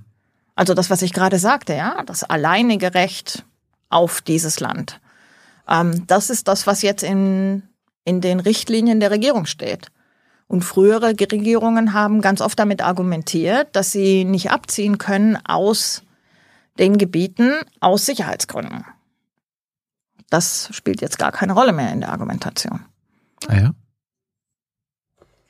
Dann ist mir aufgefallen, also auch in Bezug auf die deutsche Politik oder de- Regierungspolitik, dass immer bei Siedlungsbau auf die Völkerrechtswidrigkeit hingewiesen wird. Ne, also es ist auch Genfer Konvention, du darfst deine eigene Bevölkerung nicht in besetztes Gebiet, ähm, äh, wie sagt man, bewegen, Transferieren. transferieren. Mhm. Also es wird auf den Siedlungsbau in den besetzten Gebieten als völkerrechtswidrig hingewiesen. Aber die Besatzung an sich wird nicht als völkerrechtswidrig von der Bundesregierung bezeichnet. Genau, weil eine temporäre militärische Besatzung Die seit unter 56 bestimmten- Jahren. unter äh, bestimmten Bedingungen ja. eben auch völkerrechtsgemäß sein kann. Das, ja? Also das glaubt die Bundesregierung offiziell immer noch, dass das eine völkerrechtskonforme Besatzung ist? Ich weiß nicht, ob man sagen kann, dass die Bürger, äh, die die Bundesregierung irgendwas glaubt, aber das ist die Fiktion, an Mhm. der sie festhält. Und Ist- dazu wird dieses Gerichtsverfahren hilfreich sein, ja, weil das wird diese Fiktion beenden. Meinst du? Ja, da bin ich mir ziemlich sicher. Wann kommen wir da mit einem Urteil oder einem äh, einer Ich denke, dass diese, ähm, also Rechtsmeinung Mhm. heißt es dann, dass die nächstes Jahr kommen wird. Glaubst du nicht, dass die Bundesregierung dann so wie Andi Scheuer mäßig, naja, das ist ja deren Meinung, nicht unsere Meinung? Gab ja mal so einen Spruch, ja, das ist das Grundgesetz, aber das ist ja deren Meinung. Ne? Also, glaubst du nicht, dass sie dann damit sagen, wenn es mir egal, Den Haag sagt, Muriel. Es ist etwas schwieriger, das so vom Tisch zu wischen. Wie ist das, äh, wie gehen wir mit anderen Völkerrechtsbrüchen um? Du hast ja vorhin auf die Westsahara und also Besatzung äh, auf die Westsahara und Marokko angesprochen. Marokko besetzt die Westsahara seit Jahrzehnten. Äh, gehen wir da anders um? Jetzt völkerrechtsmäßig und äh, politisch? Oder drücken wir da auch ein Auge zu? Ja, ich, also ich würde sagen, wir gehen anders damit um. Ähm, es ist aber sehr viel weniger eben in unserem Fokus. Ja? Mhm. Das ist ein Thema, was uns halt als Gesellschaft und Politik überhaupt nicht so bewegt. Aber ja, wir haben uns da sehr stark in den letzten Jahren auf die marokkanische Position zu bewegt. Den Besatzer? Und ähm, sind bereit, letztlich einen Autonomieplan damit zu gehen. Anstatt dass die Besatzung beendet wird dieser Gebiete, dass die Westsahara wieder eigenständig wird. Das ist der Unterschied zu Palästina. Palästina war kein Staat und Westsahara war ein Staat. Oder? Also genau. Ich ähm, bin aber nicht in den Details da drin. Ja, da gibt's ja auch noch eine algerisch-marokkanische Auseinandersetzung drüber. Ja, ja, okay. Ähm, genau. Also ist zu kompliziert, als, als dass ich mich jetzt da im Detail zu äußern möchte. Jetzt habe ich ja gesagt, äh, erst so seitdem ich journalistisch quasi so tätig bin, mich, mich mit Politik beschäftige, interessiere ich mich dann irgendwie dann auch für diesen Nahostkonflikt. Äh, wie war das bei dir? Hast du quasi schon so in der Schulzeit äh, dich damit beschäftigt? Nee, gar nicht. Das war tatsächlich, ähm, nach dem Studium habe ich überlegt, was ich gerne machen möchte. Und eine Option war, ich möchte noch eine Sprache lernen. Und naja, nee, das war nicht eine Option. Eine, eine Frage, die ich mir gestellt habe, ist, na, mit Englisch, Französisch allein äh, ist man jetzt nicht sonderlich, sticht man nicht so aus der Menge heraus, welche Sprache könnte ich lernen? Hebräisch. Arabisch. Also. Weil ich gerne was lernen wollte, was ähm, mir möglichst viel Zugang eröffnet. Ja, also viele, mehrere Länder, hm. mehr Bevölkerung. Wie alt warst du da? Also als du angefangen hast mit Arabisch? Äh, muss ich nachdenken. Man sagt immer, je früher man anfängt, desto leichter wird's. Mm, nee, es war nicht leicht. Also ich habe Ende, Ende Studiums, Ende 20 oder so? Ja, genau. Also Ende 20, Anfang 30 habe ich angefangen, Arabisch zu lernen. Und zwar am Anfang schwierig und dann aber sehr, sehr schön. Was für ein Dialekt sprichst du? Also das habe ich auch gelernt, wenn man im arabischen Raum ist, irgendwie in jedem Land. Also das ägyptische Arabisch ist Palästinensisch, ah, ja. Libanesisch, Syrisch. Also ich habe in Syrien zuerst studiert, ja. also Arabisch gelernt ja. und dann, ja, dann war ich in Palästina. Ich habe mal gehört, dass das palästinensische Arabisch oder das Hocharabisch fast nur ist. Also es sehr, wird sehr sauber gesprochen. Nee, nee, ich habe nein, nee? Nee? nein, okay, nein, okay. nein. Also es gibt sehr viele Araber, die ähm, mhm. für sich beanspruchen, sehr nah am Hocharabischen zu sein. Natürlich, okay. Ja. Ich habe gar keine Ahnung davon. Sprichst du jetzt fließend? Kannst du, kannst du alle, also ob nur jetzt ägyptisches Fernsehen, syrisches Fernsehen, saudisches Fernsehen, kannst du alles gucken? Also Lesen? gucken kann ich, aber ähm, fließend sprechen tue ich leider überhaupt gar nicht. Ja, und das war schon mal viel, viel besser und ist jetzt leider nicht mehr so gut, weil ich nicht so viel Gelegenheit habe zu lesen, zu sprechen. Kannst du lesen? Die Tageszeitung ja, oder die Webseiten ja, und so? Kann ich. Aber ich hätte eigentlich auch da gerne mehr Übung und mehr Zeit zu warum lesen. Machst du, warum machst du das nicht? Ja, weil ich halt auch äh, andere Sachen lesen muss. Und also, ich habe das Gefühl, ich muss sehr viele Informationen verarbeiten. Hm. Und das geht einfach auf Deutsch, Englisch, Französisch deutlich schneller als auf Arabisch. Mhm. Aber es gibt halt Dinge, wo ich, die gibt es nur auf Arabisch und die lese ich dann auch auf Arabisch. Wir waren ja bei, vorhin bei Begriffen. Und dass man äh, Begriffe verwenden muss, die irgendwie auch passen. Äh, also in der deutschen Sprache oder im Englischen. Wie ist das äh, im Arabischen? Gibt es da irgendwie so Begriffe, die in Bezug auf Israel, Palästina auftauchen, mit denen wir gar nichts zu tun haben, die, die man irgendwie, wo du erklären müsstest, was mit gemeint ist und so weiter. Also ja. zum Beispiel im Arabischen ist mir zum Beispiel aufgefallen, äh, als wir da waren, Nakba, mhm. äh, war mir vorher nie ein Begriff. Habe ich nie in Deutschland gehört, äh, in der Schule nicht darüber gehört. Also das ist ja quasi die Vertreibung der Palästinenser durch die, die Errichtung des israelischen Staates. Äh, Gibt es dann andere Begriffe? Ja, also viele Begriffe, die mit dem Konflikt zu tun haben, ja, mhm. also Nakba, Naksa für den Krieg 67. Naksa. Naksa, der Rückschritt, Aha. ja, weil damals ja die Erwartung war, dass die arabischen Armeen jetzt eben Palästina befreien würden mhm. und Israel zurückdrängen und das Gegenteil passierte. Mhm. Ähm, und die Palästinenser haben das als sehr großen Rückschritt erlebt und die Einsicht kam langsam, dass ähm, die arabischen Armeen nicht diejenigen sein würden, die ihnen zur Freiheit verhelfen. Mhm. Das ist ein Begriff, der ist auch ne, außerhalb des arabischen Raums eigentlich nicht geläufig. Intifada kennt man, glaube ich, hier auch. Ja. Hat jeder schon mal gehört so.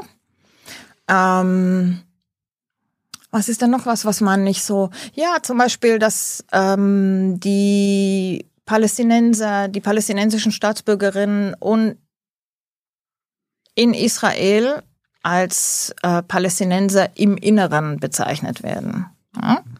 Wie, wie nennt man das? Bedachel. Also d- das, das sind die, manchmal wird auch gesagt, die 48er Palästinenser äh, oder die Palästinenser im Inneren. Vielleicht fällt, dir im Laufe des Gesprächs noch ein paar Begriffe ein. Ja, sicher. Äh, bis 68 geboren. Äh, kommst, wo, wo bist du geboren? Wo bist du aufgewachsen? In Stuttgart. Aha. Und? Was wolltest du als Kind werden? Was du in der Schule? Oh. Ähm, ich habe hab nicht wirklich eine Erinnerung daran, was ich als Kind werden wollte. Also ich hatte, ich war, hatte nie so was, so ein ganz starke. ich wollte Astronaut werden, das weiß ich noch ganz genau. Ah, ich wusste immer, was ich nicht werden wollte. Mhm. Ich wollte nicht Architekt oder Architektin worden, werden, weil meine Eltern beide Architekten sind. Und ich habe immer das Gefühl gehabt, dass es Aha. bringt so viel Ärger mit sich und so viel Arbeit. Das will ich nicht. Okay. Warum? Weil ich meine Eltern als sehr, also ich hatte das Gefühl, die arbeiten immer und es treibt sie immer um und es ist sehr viel Verantwortung. Aha. Und ja, das habe ich als belastend empfunden als Kind. Arbeitest du nicht immer und treibt, treibt. Doch, doch.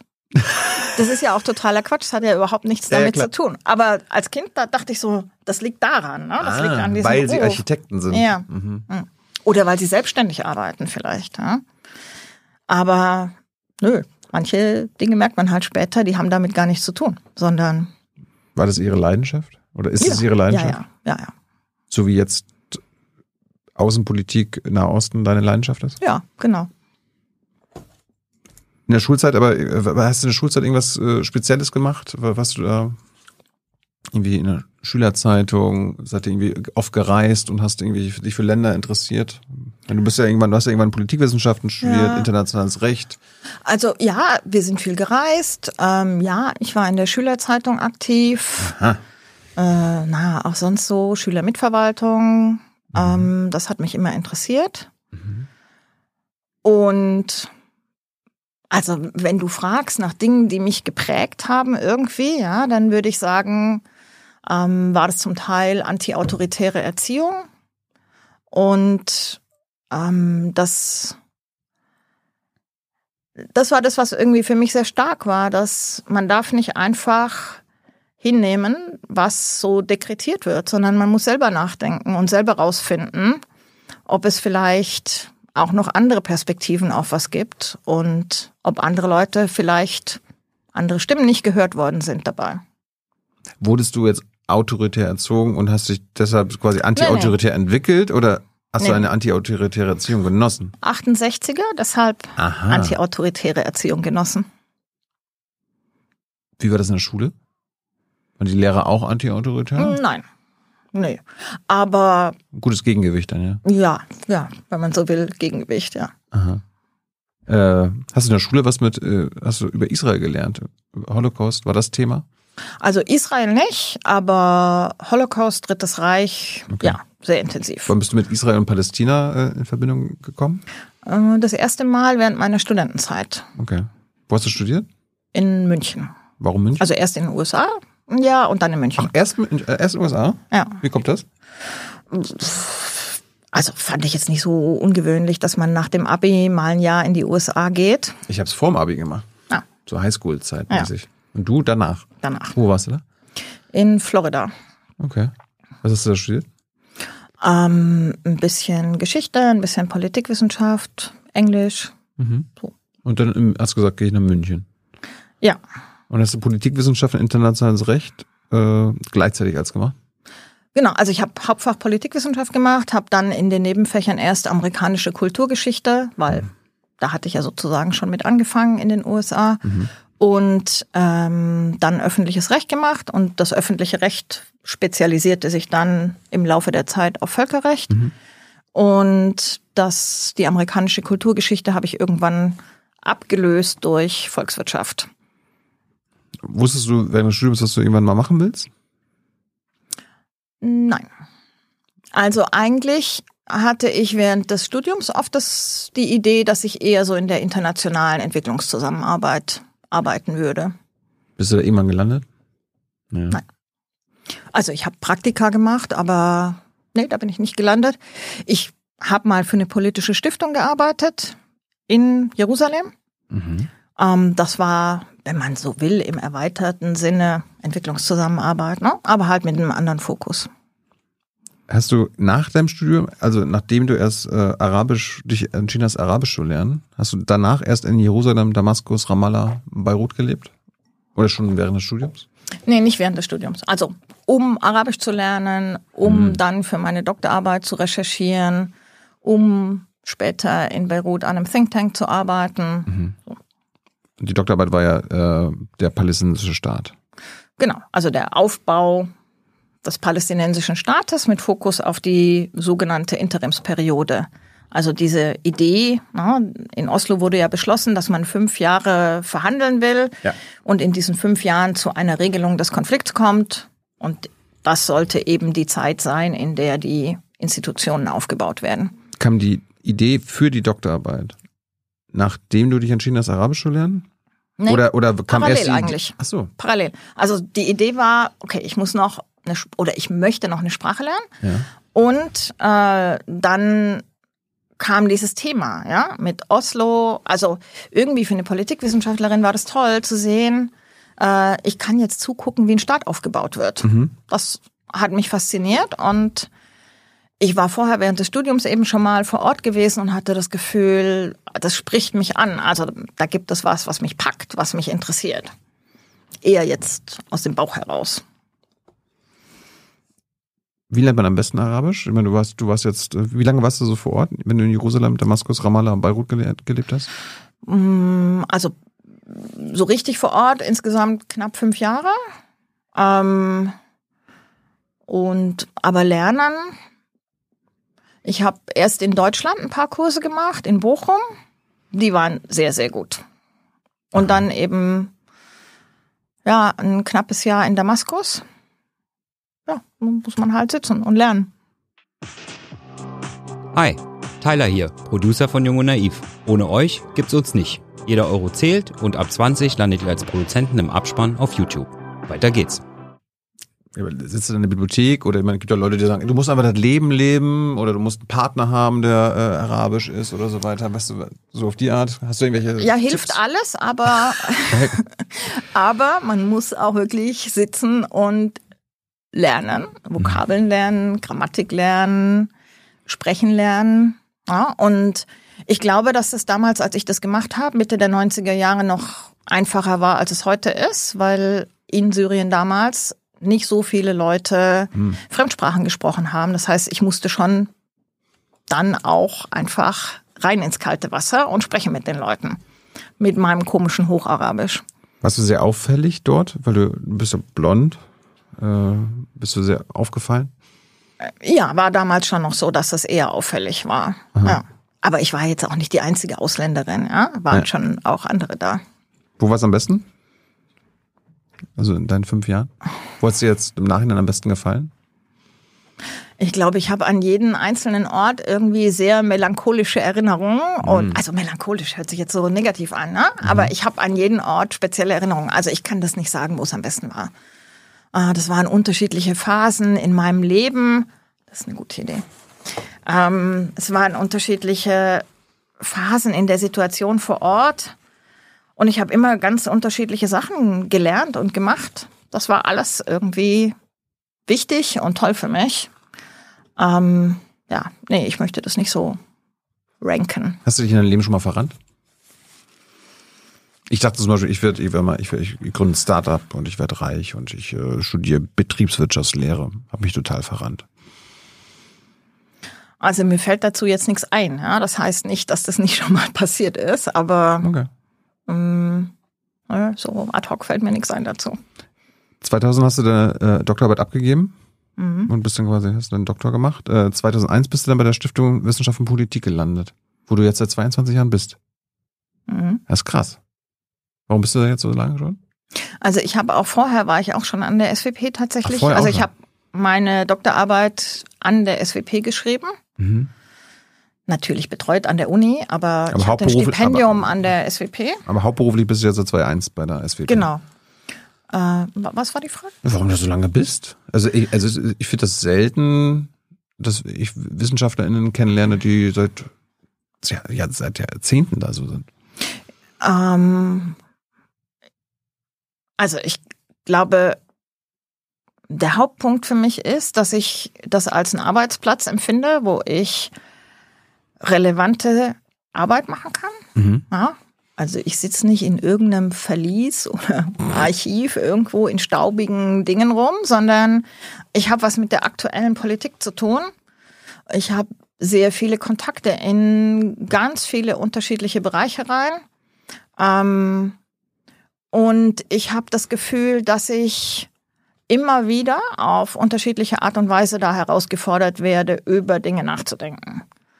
Also manchmal ne, in- in der Stiftung Wissenschaft und Politik arbeiten so viele unterschiedliche Leute mit sehr vielen unterschiedlichen Hintergründen, Perspektiven, ähm, Positionierungen. Und in der Vergangenheit habe ich mir schon mal gedacht, oh, ich würde gerne wo arbeiten, wo alle am gleichen Strang ziehen. Aber eigentlich stimmt das nicht. Eigentlich finde ich es total spannend, wo zu arbeiten, wo halt so viele, so vieles Unterschiedliches da ist und einem herausfordert auch. Ähm, und davor bewahrt, halt zu sehr in einer Blase zu sein und sich nur wohlzufühlen da drin. Hat schon mal jemand versucht, dich abzuwerben? Ja, Kannst du sagen, wer? nein, Äh, Ministerien vielleicht? nein, Nie. nein. Okay.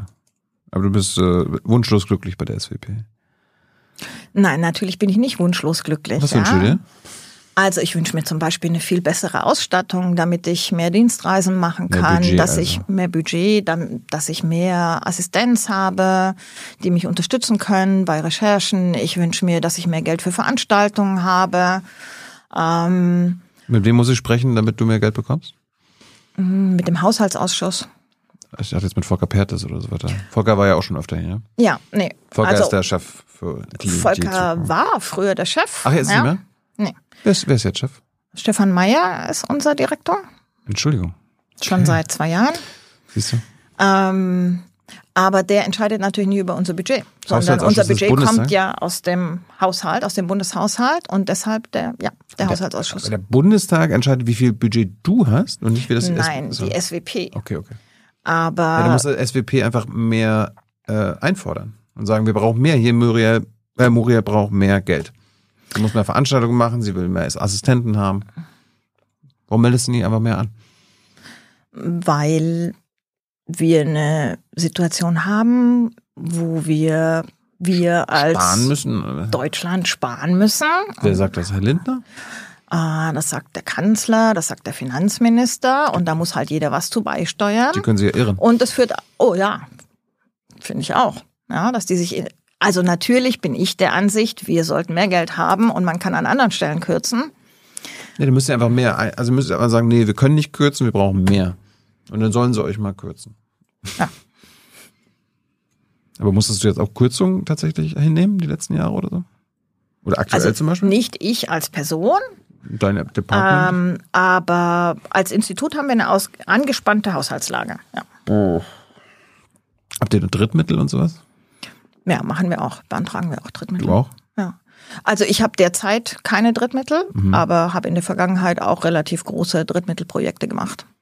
Was schön ist, aber nicht dauernd.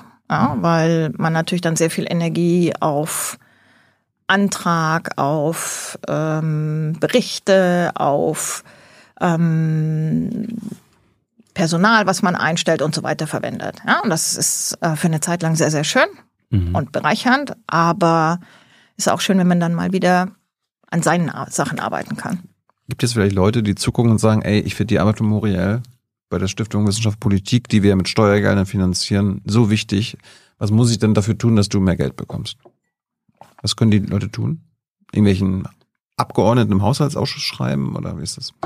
Ja, das könnten sie zum Beispiel machen. Die könnten sich an den Haushaltsausschuss wenden, könnten sich auch ans Kanzleramt wenden und sagen, hier muss mehr Geld hin. Na dann.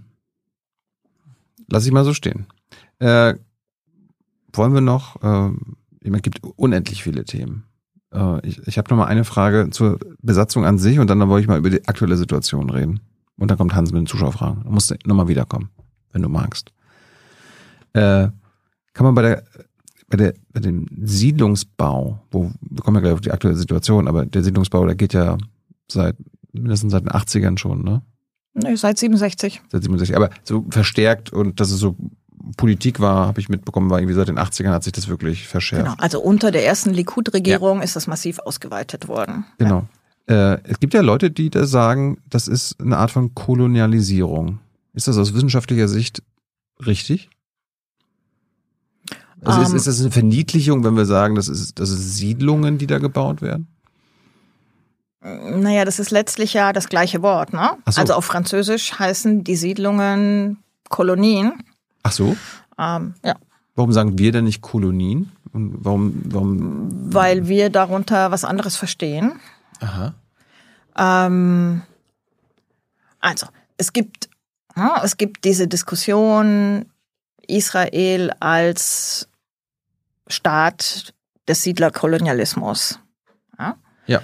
Und natürlich hat diese ganze Geschichte Elemente von, die sich vergleichen lassen mit anderen kolonialen Erfahrungen. Mhm. Ja? Ähm, und es gibt aber auch Elemente in der Geschichte Israels, die sich unterscheiden.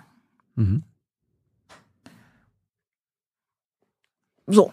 Und wenn wir aber jetzt auf die Westbank schauen, dann sind wir schon sehr nahe dran an einem sehr klassischen Kolonialismus. Ja?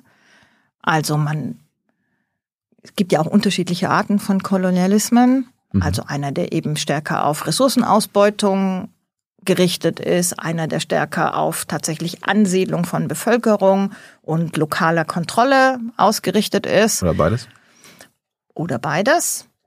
Und diese Elemente ähm, sind in der Westbank vorhanden, aber wir haben halt auch in der Westbank eine starke ideologische Motivation.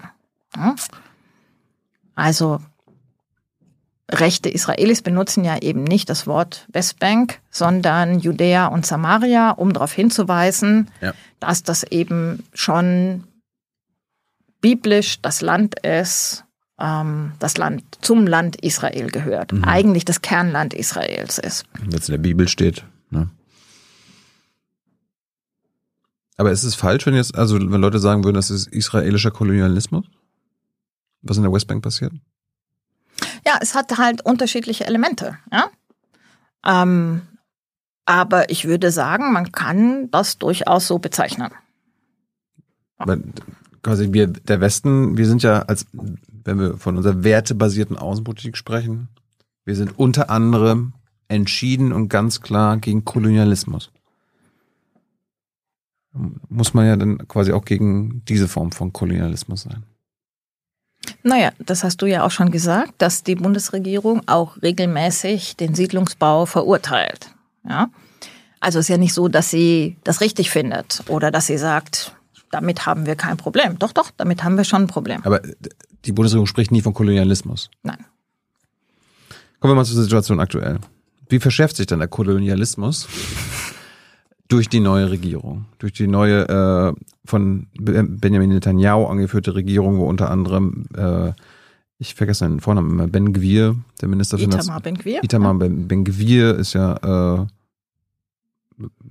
Vorsicht, die sind Rechtsextremist. Manche benennen ihn ja auch als Faschisten. Er ist Minister für nationale Sicherheit. Dann gibt's ja einen Smotrich. Wie heißt er mit Vornamen? Bezalel Smotrich. Bezalel Smotrich ist Finanzminister und gleichzeitig Minister jetzt für die Westbank. Quasi verantwortlich für die Westbank, für die Siedlung dort. Auch ein Rechtsextremist. Ähm, was bedeutet das für den Kolonialismus? Ich würde gerne noch mal zurück zu diesem. Konflikt, zu diesem Konfliktbegriff. Ja, also Aha. was passiert ist, dass das, was sich über lange Zeit angebahnt hat, nämlich die zunehmende Besiedlung, das zunehmende Verwischen der grünen Linie zwischen Israel, Kernland Israel und den besetzten Gebieten, dass das jetzt ganz offizielle Regierungspolitik ist. Also klare Absage an eine Zwei-Staaten-Regelung, kein Platz für palästinensische Souveränität oder Staatlichkeit, ähm, jüdischer Anspruch auf das gesamte Gebiet ähm, und Vorantreiben von Siedlungspolitik und eben der ähm, Gleichstellung der Siedlerinnen und Siedler mit den anderen Staatsbürgern Israels. Das heißt, die werden nicht mehr als ähm, Bevölkerung gesehen, die in einem Gebiet leben, was nicht dem israelischen Staatsgebiet zugehörig ist, sondern in der Diktion der Regierung die Anwendung von Souveränität eben im gesamten Gebiet. Die Westbank ist ja, gehört nicht zu Israel. Sie besetzen, sie, Israel besetzt nur die Westbank. Und sie tun jetzt so, als ob die Siedler und Siedlerinnen, die dort leben, äh, quasi in Israel leben. Ja. Und die, das heißt, was wir hier sehen, ist Annexion, Mhm. aber das Wort Annexion wird nicht ausgesprochen. Ja? Warum? Weil 2020 unter der vorigen Netanyahu-Regierung ähm, gab es eben den Beschluss, rund 30 Prozent der Westbank zu annektieren. Und da gab es dann doch sehr, sehr deutlichen Widerstand aus Europa, aus anderen Teilen der Welt. Und deshalb hat man sich dafür entschieden, dass man zwar annektieren möchte, aber man es nicht so nennt. Und dadurch haben wir jetzt zwar Kritik, aber sehr viel weniger internationalen Widerstand dagegen. Ja. Aber es führt dazu, dass wir zurückfallen in tatsächlich einen existenziellen Konflikt um das gesamte Gebiet. Also das, was ich vorher gesagt habe, dass man sich in Oslo darauf geeinigt hat, wir verhandeln eine Regelung auf Basis der Grenzen von 67, ähm, gemeinsames Konfliktmanagement, das ist eigentlich vom Tisch. Ja? Es geht um den Anspruch auf das gesamte Land und keine zwei Staaten. Ein Staat. Ja. Und Und, zwar auch keine Verhandlungen. ein Staat und zwar nur Israel.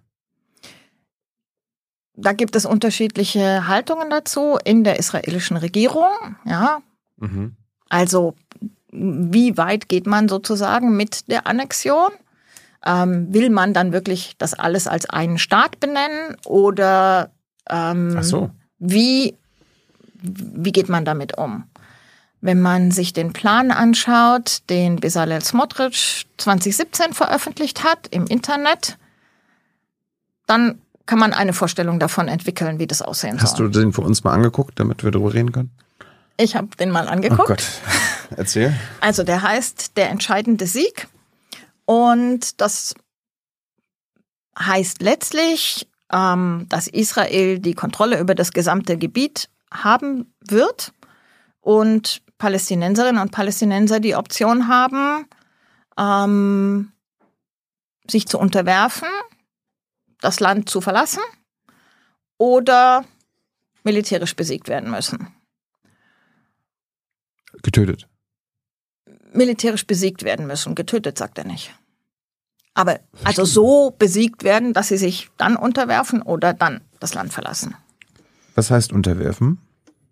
Ja, eben akzeptieren, dass sie keine, ähm, keine Souveränität haben werden, dass sie als Bürger mit ungleichen Rechten ähm, in diesem Gebiet leben werden, vielleicht eben auch gar nicht als Staatsbürger, sondern in einer Situation ohne Bürgerrechte, ähm, dass sie sich damit abfinden. Das andere ist, sie müssen das, müssen das Gebiet verlassen. Hört sich nach ethnischer Säuberung an. Nee, die sollen ja freiwillig gehen, ja. Wenn sie es nicht machen, wären sie mit, mit Gewalt gegangen. Oder sie lassen sich darauf ein, zu bleiben und eben anzuerkennen, dass Israel, also das jüdische Israel, dieses Gebiet kontrolliert. Also, das ist eine Vision, die der Herr Smotrich da entwickelt hat. Ähm, das ist keine Regierungspolitik jetzt, ja. Ja. Aber, Aber wir der- sehen, dass viel müssen- von dem, was gesagt wird und was umgesetzt wird, aus, mit, durch ein solches Gedankengut gespeist wird. Wir, man, man könnte ja auch sagen, vielleicht erleben wir gerade die Anfänge. Ich meine, wir hatten jetzt gerade am Wochenende wieder äh, internationale Beobachter nennen das pogromartige Zustände, pogromartige ähm, Ereignisse von den Siedlern, die mit Gewalt auf palästinensische Städte, Häuser, Menschen gegangen sind. Genau. Ich würde nicht sagen, dass es hier jetzt, na, dass das alles orchestriert und Nein. angeleitet ist. Aber es wird teilweise Aber auch das wird also von so einem Gedankengut befeuert. ja. Und genau. Und es wird zum Teil weggeschaut und es wird nicht verhindert. Ich meine, äh, wie war das jetzt am, am Wochenende? Äh, der, Sch hier, der Sicherheitsdienst, äh, Chinbet, hat am Samstag noch erklärt, dass die Aktion der Siedler nationalistischer Terrorismus wären. Auch interessant. Ja, also Ben Gwir, der, der, der Minister für nationale Sicherheit, der meinte so, er, kommt mal klar, das ist hier, äh, das ist gar nicht so, ihr, äh, Polizei soll die mal keine, nee, soll nicht hier kollektiv bestrafen und so weiter. Also der schützt die israelischen Siedler. Ich meine, das ist ja selber quasi pro absoluter Siedler. Aber selbst in der Regierung selbst oder in, in israelischer Politik oder in, in Sicherheitsapparaten, da geht's auch hin und her jetzt, ne? Ja, also wenn man so will, kämpft das neue Israel gegen das alte Israel, ja. Und das alte Israel hat ein Mindestmaß an Interesse daran, dass die Situation nicht weiter eskaliert, dass man deeskaliert. Ähm, das alte Israel in vor allem im Sicherheitsestablishment hat immer nach Wegen gesucht, wie die Situation stabilisiert werden kann. Das heißt nicht, wie Also nicht Palästinenser lassen. befreit werden, aber wie die Situation stabilisiert werden kann. Ja. Und wir haben jetzt Leute in der Regierung, die überhaupt kein Interesse mehr daran haben, dass was stabilisiert wird. Und die auf Eskalation setzen. Ich hatte übrigens unterschlagen, das waren nicht nur Shin Bet, die von nationalen Terrorismus gesprochen haben, nationalistischen Terrorismus, sondern die Chefs der israelischen Militärs, der Polizei und des Sicherheitsdienstes Shin Bet. Wer, am, wer sitzt am längeren Hebel? Aus, dein, aus deiner äh, Einschätzung? Na, der Finanzminister ist auf jeden Fall derjenige, der letztlich auch für das Budget von Verteidigung und den Diensten zuständig ist. Oh, Ähm, aber Hm. ganz so einseitig ist es auch nicht, weil wir sehen ja, dass bei den Protesten in Israel ähm, zum Beispiel auch Proteste aus dem Sicherheitsapparat kommen und dass diese Proteste aus dem Sicherheitsapparat ziemlich viel Einfluss hatten. ne? In der letzten Protestwelle im März waren die ganz entscheidend. Und die Proteste gegen die sogenannte Justizreform. Genau, die Prote Proteste gegen den Umbau der Justiz haben ja irgendwie ein ganz, ganz breites Spektrum an Menschen versammelt, unter anderem eben Kampfpiloten. Ähm, und wir sehen jetzt, ja, wo das in die nächste Runde geht mit dem Justizumbau, dass wieder Teile des Sicherheitsapparates an den Protesten teilnehmen, beziehungsweise sich dafür vorbereiten, an den Protesten teilzunehmen. Und das heißt, die haben schon auch Einfluss. Und der Sicherheitsapparat hat halt auch ein sehr, sehr äh, herausgehobenes Standing in der israelischen Gesellschaft. Das heißt, man kann jetzt nicht einfach völlig über deren Köpfe hinweggehen. Aber wen siehst du da? Ich meine, das ist schon äh, beängstigend, dass sie das jetzt so schnell auch angehen. Ich meine, die, die Regierung ist seit Dezember, Ende Dezember im Amt. Ja, das Ja. ist das ist eine Regierung, die nicht verwalten will, die will was verändern. Ja, die will tatsächlich Fakten schaffen. Traust du dir das zu? Naja, Sie merken ja, dass das zum Beispiel mit dem Umbau der Justiz sehr schwierig ist. Ja? Und dass Sie da auf sehr großen Widerstand in der eigenen Bevölkerung stoßen ähm, und auch von Verbündeten viel Kritik bekommen. Aber die Das Verbündeten. heißt, es ist nicht so nicht so einfach, ja. Selbst wenn man diesen starken revolutionären, wenn man das revolutionär bezeichnen möchte, also diesen, ähm, wir wollen hier Staat und Gesellschaft neu ordnen, wenn man das äh, mit sich bringt, heißt das nicht, dass man alles umsetzen kann. Vielleicht ganz kurz äh, zu dieser sogenannten Justizreform, also Umbau des Justizsystems. Äh, ich weiß, da war, wo war Netanyahu war auch bei Scholz letztens und da gab es echt auch von Kollegen, meinen Kollegen fragen, ob wir jetzt am Ende eine Diktatur haben werden. Ne? Also das ist ja Befürchtung auch von den Menschen, die dort auf die Straße gehen, dass wir am Ende durch diese sogenannte Reform oder diesen Umbau in einer israelischen Diktatur landen. Na, der Punkt ist halt, das dass es in Israel nur eine sehr eingeschränkte Gewaltenteilung gibt. Ne? Und das einzige wirkliche Gegengewicht zur Exekutive ist das oberste Gericht. Mhm.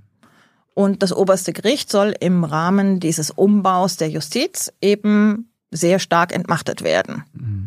Also es gibt kein föderales System, es gibt keinen Präsident, der eine starke Stellung hätte, es gibt kein Schon jetzt, ne? Schon sagen. jetzt, ja, Genau. Also es gibt eben keine anderen Gegengewichte. Und das heißt, dass man dann letztlich ein Mehrheitssystem hat, in dem Minderheiten nicht mehr effektiv geschützt sind. Und das betrifft viele Gruppierungen und viele Interessen in Israel, unter anderem die palästinensischen Staatsbürgerinnen und Staatsbürger in Israel, aber nicht nur. Ähm, aber es hat auch was mit der Besatzungspolitik zu tun, ja, wo das oberste Gericht kein neutrale äh, Instanz war, die Palästinenser anrufen konnten, aber in einzelnen Fällen noch größeres Unheil verhindert hat. Mhm. Und es gibt einen, ähm, einen Bereich, wo wir das sehen, ja, dass die jetzige israelische Regierung hat angefangen, sogenannte Siedlungsaußenposten zu legalisieren. Das sind die Siedlungen, die auch nach israelischem Recht bislang illegal waren. Und davon gibt es über 100 in der Westbank, die zum Teil sehr tief in der Westbank sind. Und wenn man die alle legalisiert, vergrößert, anschließt an die Infrastruktur, dann ist gar nichts mehr da an Territorium für einen palästinensischen Staat. Das hat der oberste Gerichtshof bislang verhindert und das ist aber ein Punkt, warum ihm diese mm, Kompetenzen genommen werden sollen. Ja, also die, die Unabhängigkeit der Gerichte soll quasi abgeschafft werden. Der Plan dieser, dieses Umbaus ist so ein bisschen, was ich mir gemerkt habe, dass egal was die entscheiden, äh, das kann durch eine einfache Mehrheit im Parlament aufgehoben werden. Also nicht in jedem Bereich, ja. Wir Ja, ja. reden jetzt über bestimmte Bereiche, Ja. wo dieser Gerichtshof bislang die Kompetenz zur Normenkontrolle hatte, wo er dafür sorgen konnte, dass zum Beispiel bei Ernennung von Ministern, dass bestimmte Kriterien erfüllt sein mussten. Mhm. Ähm, das soll abgeschafft werden. Die Normenkontrolle soll zum großen Teil abgeschafft werden. Und es soll bei bestimmten Verfahren die Möglichkeit eröffnet werden, dass dann eben die Entscheidung des Gerichts mit einer einfachen Mehrheit überstimmt werden kann durchs Parlament. Ähm, Was mit der Entsendung der Richter oder der Auswahl der Richter? Genau. Und das ist der andere Punkt, dass man den Teil der Richter im Gerichtshof, der politisch benannt wird und nicht durch die Justiz selbst, ähm, dass der eben deutlich erhöht wird, sodass die Politik mehr Einfluss auf die Richter bekommt. Und äh, was ist mit Bibis, also Netanyahus Korruptionsprozessen? Äh? Hat das auch damit was zu tun? Ja, das ist eine Motivation für diesen Justizumbau. Ja? Weil ähm, es ist nicht 100% klar, wie Netanyahu letztlich versuchen wird, aus diesen Verfahren rauszukommen. Aber wichtig ist, Also er, er könnte, also angenommen, da gibt es jetzt irgendwie Urteile, wenn jetzt nichts geändert wird politisch, dann könnte es Urteile geben wegen seinen ganzen Korruptionsgeschichten, äh, wo er im Knast landet. genau. Und das würde er Als gerne vermeiden. Ministerpräsident Israels. Ja, das würde er gerne vermeiden. Natürlich. Und darum soll das Justizsystem umgebaut werden. Genau, aber das ist nicht die einzige Motivation. Die andere Motivation ist eben, hat zu tun mit der Besatzungssituation. Und dann gibt es eine Motivation, die vor allem für die Ultraorthodoxen in der Regierung wichtig ist, Ja. die ähm, die Privilegierung der Ultraorthodoxen verfestigen wollen, das separate Schulsystem verfestigen wollen, die Ausnahmen von der ähm, vom Militärdienst, Stipendien verfestigen wollen und das widerspricht dem Gleichheitsgrundsatz und auch da ähm, ist es, wenn man das verfestigen möchte, eben hilfreich, wenn da kein Gericht ein Veto einlegt. Hast du auch die Befürchtung, dass wir, hört sich jetzt doof an, aber in absehbarer Zeit tatsächlich eine Diktatur dann dort er- erleben werden? Ich würde es eher als Mehrheitsdemokratie bezeichnen, ja, aber das heißt eben, So was wie, in Ungarn, eine illiberale Demokratie. genau, wir gehen in Richtung Ungarn. Ja. Plus Besatzung. Und Okay. Das kann tatsächlich relativ krass sein, ja, weil es zum Beispiel heißen könnte, dass Teilen der Bevölkerung das passive Wahlrecht entzogen wird. Mhm. Also zum Beispiel den palästinensischen Staatsbürgerinnen und Staatsbürgern, dass die einfach keine Parteien mehr aufstellen dürfen. Könnte. Mhm. Wäre eine Option, wenn dieser Justizumbau so durchgeht. es ist ein Machtkampf und ich sehe das nicht als gesetzt, dass das so passiert. Ja? Aber es ist wirklich eine sehr, sehr harte Auseinandersetzung. Hättest du das kommen sehen vor ein paar Jahren?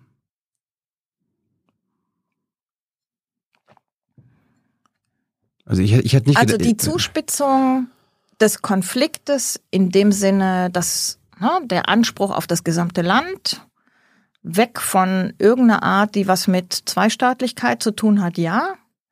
Aber diese interne Zuspitzung, muss ich sagen, habe ich nicht kommen sehen. Ähm, und das hat vielleicht auch was da, damit zu tun, dass man sich doch gerne täuschen lässt. Ja, also selbst wenn man Meinungsumfragen anschaut, langfristige Trends in Meinungsumfragen, selbst wenn man sich die demografische Entwicklung anschaut, dann sieht man ja, dass das, was gerade passiert, eben nicht nur was ist, was mit der konkreten politischen Konstellation zu tun hat, sondern mit Verschiebungen sowohl im politischen Spektrum als auch eben in der Bevölkerung. Und dann hätte man eigentlich absehen können, dass das irgendwann passiert. Dass die radikaleren Positionen immer stärker werden und dass sie sich irgendwann auch in der Regierung wiederfinden. Und dennoch denke ich, gibt's halt dann immer auch historische Kontingenz, ja, also sowas, eine Situation, die das dann befeuern oder vorantreiben. Und in dem Fall war es eben Netanyahus äh, Korruptionsverfahren,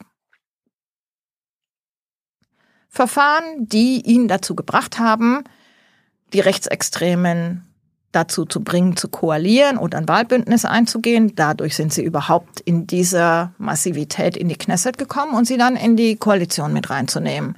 Weil er weiß, das sind die einzigen, die da mit ihm stimmen werden und ihn schützen können. Und das ähm, führt ja auch dazu, dass sie, obwohl sie der kleinste Teil in der Koalition sind, überdurchschnittlich oder über ihren Anteil an der Koalition Macht ausüben und Einfluss nehmen auf Sie Regierungsentscheidungen. haben Bibi in der Hand. Ja. Also sie treiben ihn politisch. vor sich her. Ja, ja, klar. Ja. Ähm, ich hatte schon die Geschehnisse im Wochenende angesprochen. Ich meine, wir, haben, wir, wir leben ja offenbar noch keine Intifada in, in der Westbank. Also äh, es gibt ja irgendwie äh, auch gewalttätige Palästinenser in der Westbank. Du hast, du hast ja auch das mal beschrieben, gibt es irgendwie so Gruppen, die sie Höhle des Löwen nennen, Hornissennest. Äh, erleben wir das gerade, die sich dann wehren gegen Siedler? Es gab ja auch Gewalt letzte Woche von, von deren Seite. Ja, also ich glaube, das ist nicht so klar. Im Nachhinein kann man immer besser sagen, ne? wann hat die neue Intifada angefangen? Mhm. Wann ähm, wollen wir das dann überhaupt Intifada nennen? Also ist das wirklich ein Volksaufstand? Ja. Ähm, oder ist es eigentlich. Intifada nur, heißt Volksaufstand? Also heißt es nicht wörtlich. Okay. Wörtlich steht es einfach nur für das Abschütteln. Okay. ähm, aber es ist verstanden worden, ja. Und die erste Intifada war ganz klar ein Volksaufstand. Bei der mhm. zweiten kann man schon Frage stellen, ob es nicht eben auch sehr stark schon bewaffneter Kampf war und eben mit Mitteln geführt wurde, die eigentlich kein Volksaufstand sind, sondern die bewaffneten Gruppierungen sehr stark das ähm, letztlich betrieben haben. Aber ähm, wir sind in einer Situation, wo wir massiv Gewalteskalation haben und ähm, die Einschränkungen, die Menschen, die Palästinenserinnen und Palästinenser in der Westbank heute erleben, erinnern schon sehr stark an die Situation in der zweiten Intifada. Und zwar? Ja, also Bewegungseinschränkungen, ähm, dann eben Militäroperationen der israelischen Armee in den Zentren der palästinensischen Städte. Ähm. Und, und auf der anderen Seite ja, nimmt halt auf palästinensischer Seite auch die Gewaltbereitschaft sehr stark zu und ähm, das Gefühl, dass Palästinenserinnen und Palästinenser Siedlergewalt zum Beispiel schutzlos ausgeliefert sind, führt auch dazu, dass diese neuen bewaffneten Gruppierungen sehr, sehr viel Unterstützung haben. Und insbesondere in der palästinensischen Jugend viel Unterstützung haben. Ja, schutzlos, weil israelische Sicherheitskräfte Polizei, Militär nicht gegen die Siedlergewalt einschreiten oder viel zu wenig einschreiten. Was ja, wir waren ja also gerade. Sie schreiten weder gegen Siedlergewalt ein, äh, aber es kommen ja auch ständig Palästinenserinnen und Palästinenser zu Tode bei Militäroperationen des Militärs. Und oft sind ja. das halt nicht ausschließlich, ja, aber oft sind es eben auch unbeteiligte Zivilisten, die dabei zu Tode kommen. Wir reden hier vom, laut Shin Bet und dem israelischen Militär und der Polizei, von nationalistischem Terrorismus, der dort passiert. Von Siedlern. Und äh, dann wundern, wundern sich alle, warum die Palästinenser sich wehren und auch Gewalt anwenden. Äh, gibt ja auch Leute, die dann sagen, na, das ist ja genau die, das ist ja genau die Strategie von Ben Gvir und äh, anderen äh, Rechtsextremen in der Regierung. Die wollen, wie du ja gesagt hast, eskalieren. Ja damit sie dann quasi, ach guck mal hier, die Palästinenser wehren sich, beziehungsweise die, äh, die ähm, das ist eine Intifada oder so weiter, da müssen wir jetzt aber erst recht reingehen, da müssen wir jetzt erst recht Gewalt anwenden, wir müssen erst recht töten. Ähm, also ist das vielleicht auch genau die Strategie jetzt? Quasi das eskalieren zu lassen, äh, mit Gewalt, quasi jetzt vielleicht nicht ethnische Säuberung durchzuführen, aber genau das, was du ja äh, vorhin von Smotrich schon erzählt hast, was der sich vorstellt, äh, Fakten zu schaffen? Also ich. Wo soll das hinführen jetzt, weißt du? Ja, also das führt nicht, also na, unter großem Druck der USA hat es ja jetzt auch eben hm, Gespräche in Sharm el-Sheikh und in Aqaba gegeben äh, zwischen Israelis und Palästinensern auf der Sicherheitsebene. Im März war das, ne? März, April, ja. Und das heißt, da hat sich die israelische Regierung schon auch eingelassen darauf, ähm, zu deeskalieren. Und in dem Moment, wo die Verhandler da wieder abgereist sind, hieß es schon aus dem nationalreligiösen Lager in Israel, das ist überhaupt nicht relevant für uns, was da besprochen worden ist. Und tatsächlich sehen wir, dass auch die ich weiß nicht, ob man Abmachungen sagen kann, weil das ja nicht so unterzeichnet worden ist, aber die Vorgaben, zum Beispiel eben jetzt nicht massiv Siedlungsbau zu betreiben, mhm. dass die in den Wind geschossen werden, ja, sondern dass genau das Gegenteil passiert. Ähm, und insofern, ich, ich kann dir nicht sagen, ob das jetzt schon der Beginn, also der Versuch ist, ganz massiv zu eskalieren und wie strategisch das alles ist. Aber es ist ganz klar nicht auf Deeskalation gerichtet. Und das hat auch damit zu tun, dass es Leute in dieser Regierung gibt, die eben die Idee, dass man in so einer Übergangsphase mit der Autonomiebehörde zusammen versucht, es zu stabilisieren, für völlig absurd halten. Die wollen keine Autonomiebehörde. Die hat für die da gar nichts zu suchen. Und deshalb sind solche Abmachungen für die auch nicht relevant. Ihr habt ein paar Minuten Zeit, Hans, eure Fragen zu geben. Wir äh, haben abgesprochen, dass du jetzt hier nicht drei oder vier Stunden sitzen möchtest. Komm einfach nochmal wieder, Moriel. Mach ich. Äh, wie soll ich sagen? Ähm, was ist das Best-Case-Szenario oder Worst-Case-Szenario, wie es jetzt weitergeht? Also angesichts der Handlungen dieser israelischen Regierung?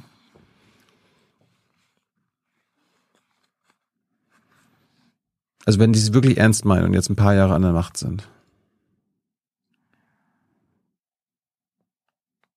Also Worst-Case-Szenario ist für mich tatsächlich eine Gewalteskalation, die auch über Israel-Palästina hinaus weitere Akteure in der Region mit einbezieht. Ja, also das heißt mehr Frontenkrieg letztlich ja, in eine Auseinandersetzung, in die Hisbollah eben involviert ist und in der äh, vom Iran unterstützte Gruppierungen in Syrien involviert sind.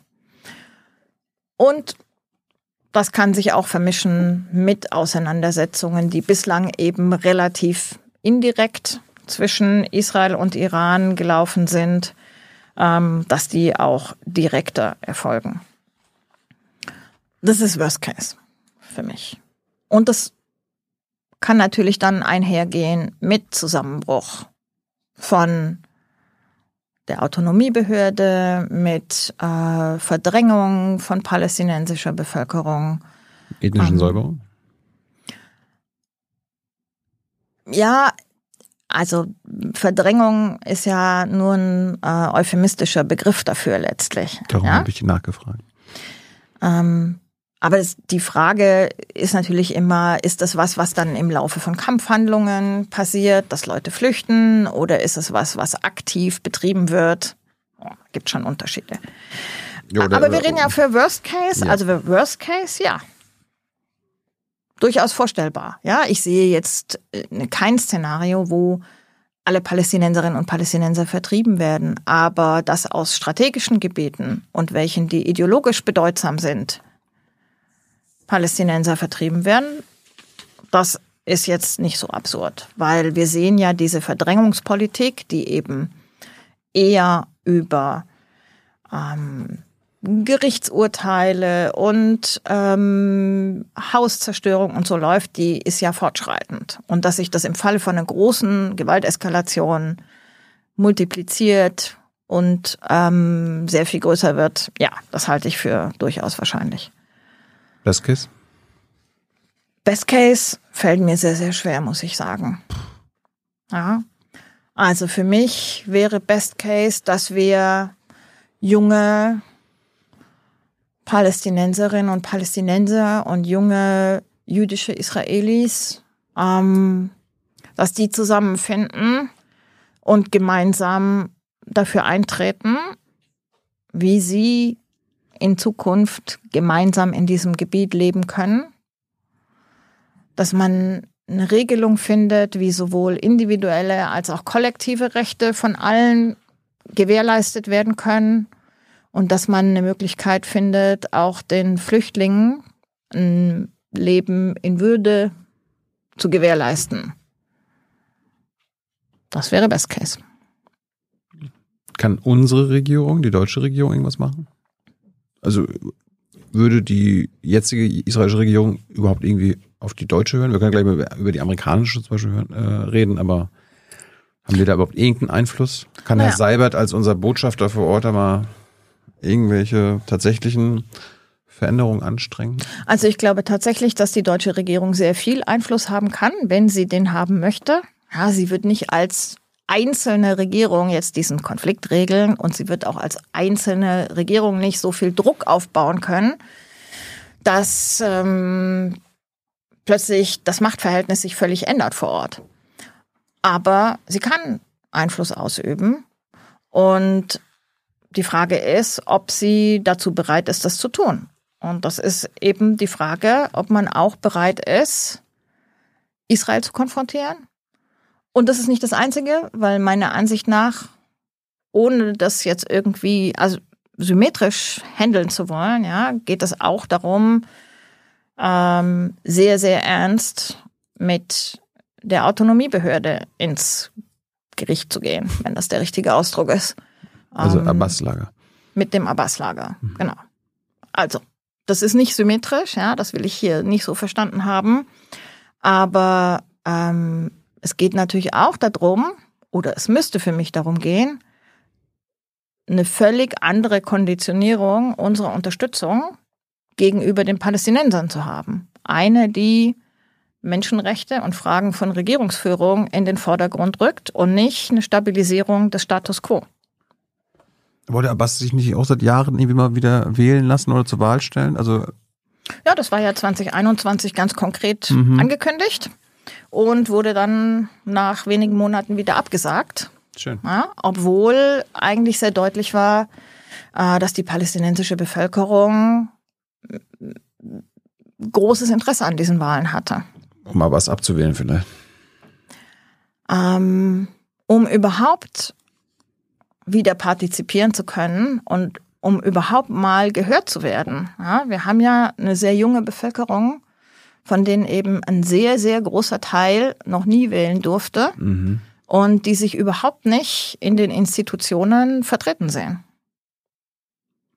Ist da Befürchtung quasi aus europäischer oder amerikanischer Sicht so, okay, wenn wir jetzt die Palästinenser in der Westbank wählen lassen, über die, über die Menschen in Gaza geht's ja gar nicht, äh, dann wählen die auch noch Hamas dann da oder was? Nee, nee, damals war schon die Idee, dass Wahlen in der Westbank und in, in Gaza stattfinden. Äh, Das war ja sozusagen einer der wenigen positiven Entwicklungen, die aus dieser Annexionsandrohung von Netanyahu gekommen sind, dass die Palästinenser gesagt haben, also die Fatah und Hamas gesagt haben, wir müssen hier an einem Strang ziehen und sich unter anderem auf Wahlen geeinigt haben. Und dann hat Abbas aber kalte Füße bekommen ähm, und die, das ist zumindest meine Interpretation und nicht nur meine, ähm, den, den Fakt, dass Israel nicht bereit war, Wahlen in Ostjerusalem zuzulassen, als Ausrede genutzt, die Wahlen eben nicht stattfinden zu lassen. Obwohl man sicher es geschafft hätte, da einen Workaround zu finden. Ja. Mann, Mann, Mann. Vielleicht zum Schluss, ich meine, wir haben gerade über die deutsche, äh, was hältst du davon, wenn die Bundeswehr mit, äh, mit dem IDF und so, ähm, ähm, also sieht, sieht man jetzt immer wieder in den Medien, irgendwie Luftwaffe fliegt zusammen mit der israelischen Luftwaffe, Übungen und so weiter, was hältst du davon? Oder dass wir immer noch Rüstung an die, äh, an die Israelis äh, exportieren? Naja, eigentlich auch eher andersrum. Wir wollen ja Rüstung importieren von den Israelis. Ne? Hat das auch noch, ja. Ja, wir wollen jetzt äh, Raketenabwehr importieren. Ähm, ich habe grundsätzlich kein Problem mit militärischer Zusammenarbeit und mit Rüstungskooperation. Ähm, ich habe dann ein Problem damit, wenn wir Rüstungsgüter importieren oder exportieren, die entweder eingesetzt werden im Zusammenhang mit der Besatzung oder die auf den Erfahrungen der Besatzung beruhen. Ja? Also wenn die Bundeswehr zum Beispiel Häuserkampf mit den IDF trainiert, dann sind das eben Aktivitäten, die auf den Erfahrungen der IDF in den besetzten Gebieten beruhen. Das macht die Bundeswehr? Hm? Oh. Ähm, und wenn wir entsprechende Technologie importieren, die da ausprobiert, getestet, gestellt worden ist, das finde ich problematisch. Und wenn wir jetzt, äh, also wollen wir jetzt auch irgendwelche Systeme, also Arrow 3 wird ja immer gesagt und irgendwelche Raketenschutzschirme, das hatte auch, hat, hat auch mit der Besatzung zu tun? Das hat für mich in erster Linie mit dem allgemeinen Bedrohungsszenario in Israel zu tun. Ja, das finde ich jetzt nicht problematisch. Okay. Ein Raketenabwehrschirm. Nee, das ist, bezieht sich auf Iran ja meistens, ne? Ja. Aber es gibt ja auch den Iron Dome, der bezieht, der ist doch eher auf die Raketen aus Gaza bezogen, Genau. ne? Und auch das finde ich jetzt nicht problematisch, ja, weil das eine Raketenabwehr ist in erster Linie mal ein defensives Instrument, kann Ja. natürlich auch zur Unterstützung von Offensiven benutzt werden. Aber äh, da habe ich nicht so ein Problem mit. Das Problem habe ich, wenn wir wirklich direkt über die Dinge sprechen, die aufgrund der Erfahrung der Besatzung und im Einsatz in den besetzten Gebieten getestet werden. Exportieren wir noch U-Boote? Ich glaube, wir sind langsam durch mit den U-Booten, aber ich müsste, äh, da, da muss ich tatsächlich sagen, dass ich mir nicht sicher bin, ob Da gibt's die jetzt auch alle geliefert worden Gab es denn sind. auch irgendwas mit Korruption in Netanyahu? Ja, das israelische Militär wollte die gar nicht unbedingt alle haben, die U-Boote, sondern da musste man ein bisschen nachhelfen, dass die die auch alle haben wollen. Und die verkaufen wir ja nicht, sondern sch- verschenken sogar teilweise. teils, teils. Also wenn man will, ist das natürlich auch eine Subventionierung der einheimischen Rüstungsindustrie, die da passiert. Eieiei. Muriel, du musst unbedingt mal wiederkommen. Mache ich gerne. Jetzt ist es schon sehr heiß geworden hier. Ich habe mich, ich habe mich dran gehalten. Wir haben fast zwei Stunden. Gut. Ich habe nicht über, fast nicht überzogen. Jetzt kommt Hans mit äh, Publikumsfragen. Bin gespannt, Gut. was da kommt. Muriel, bis bald. Ja,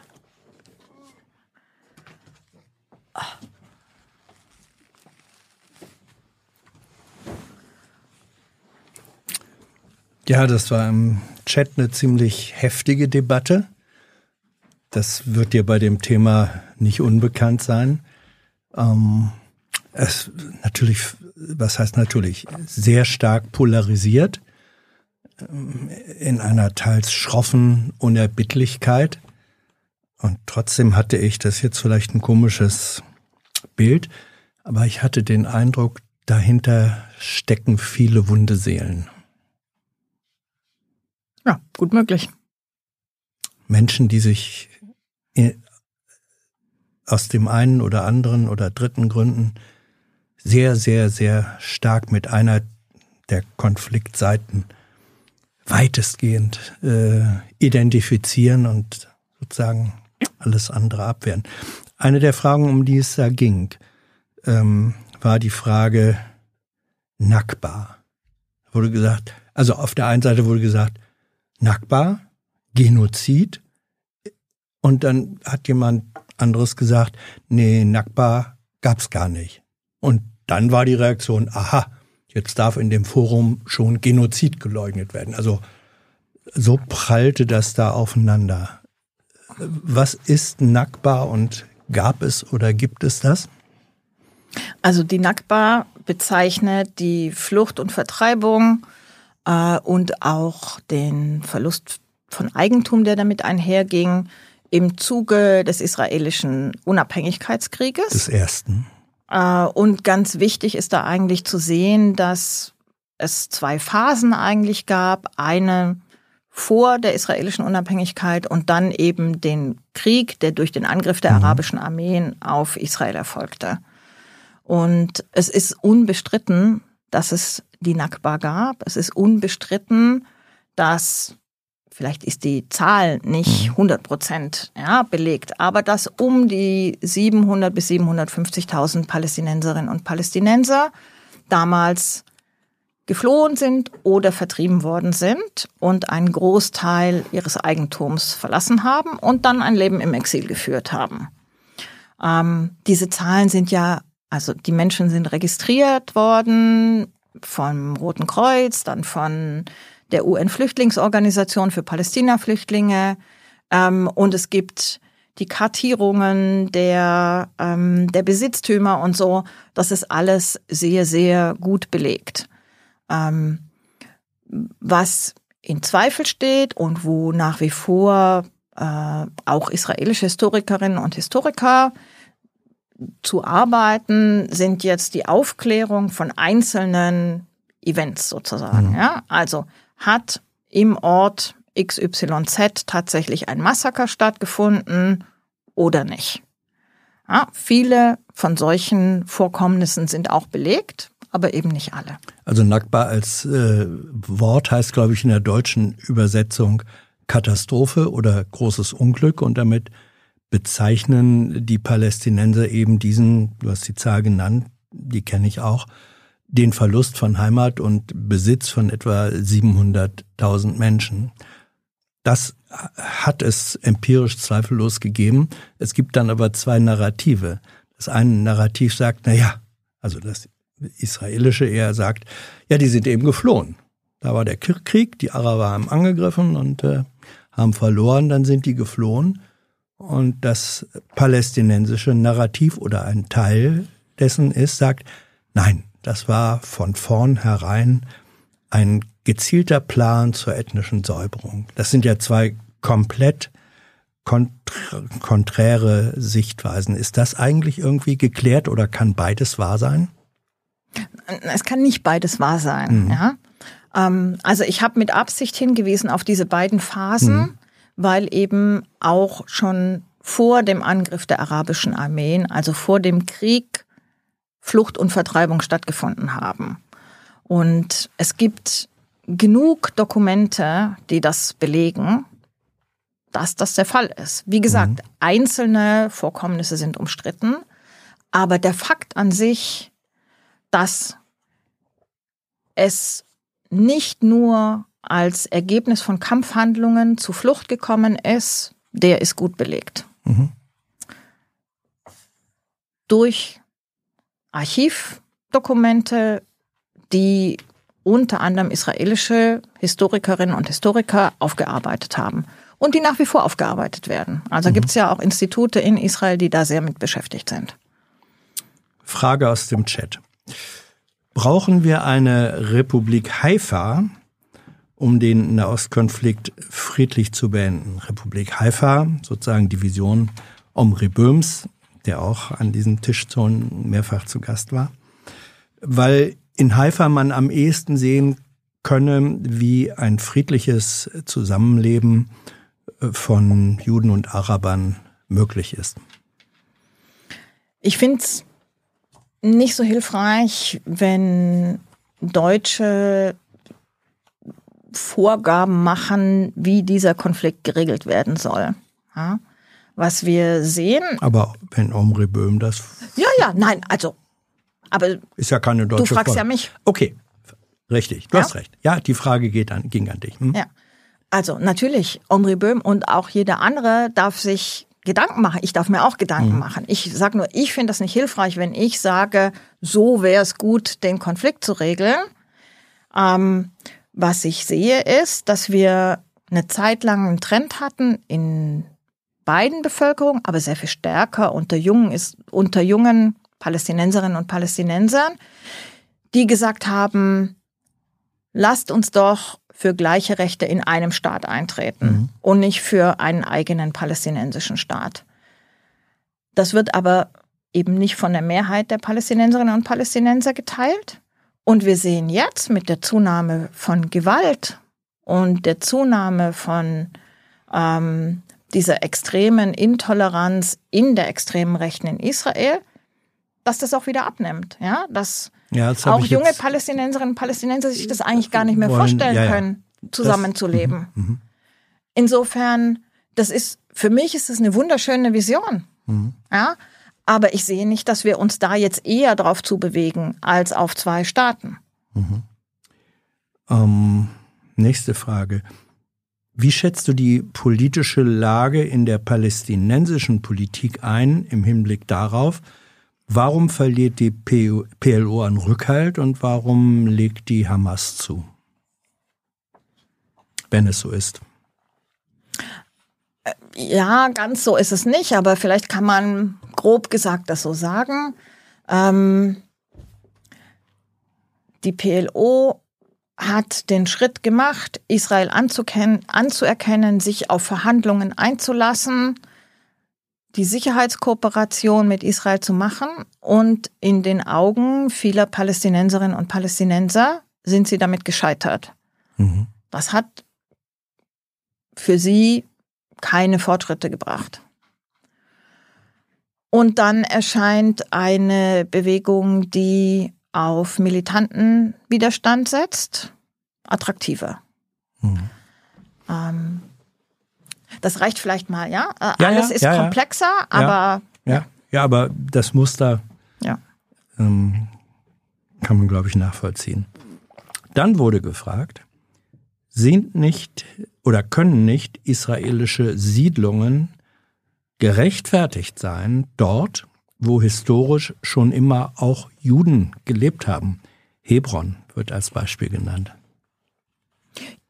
Also, man kann natürlich sagen, ja, wenn wir bereit sind zur Koexistenz und alle gleiche Rechte haben, dann sollte es doch möglich sein, dass sowohl Juden in Hebron leben, mhm. als auch Palästinenserinnen und Palästinenser in Jaffa leben, in Haifa leben.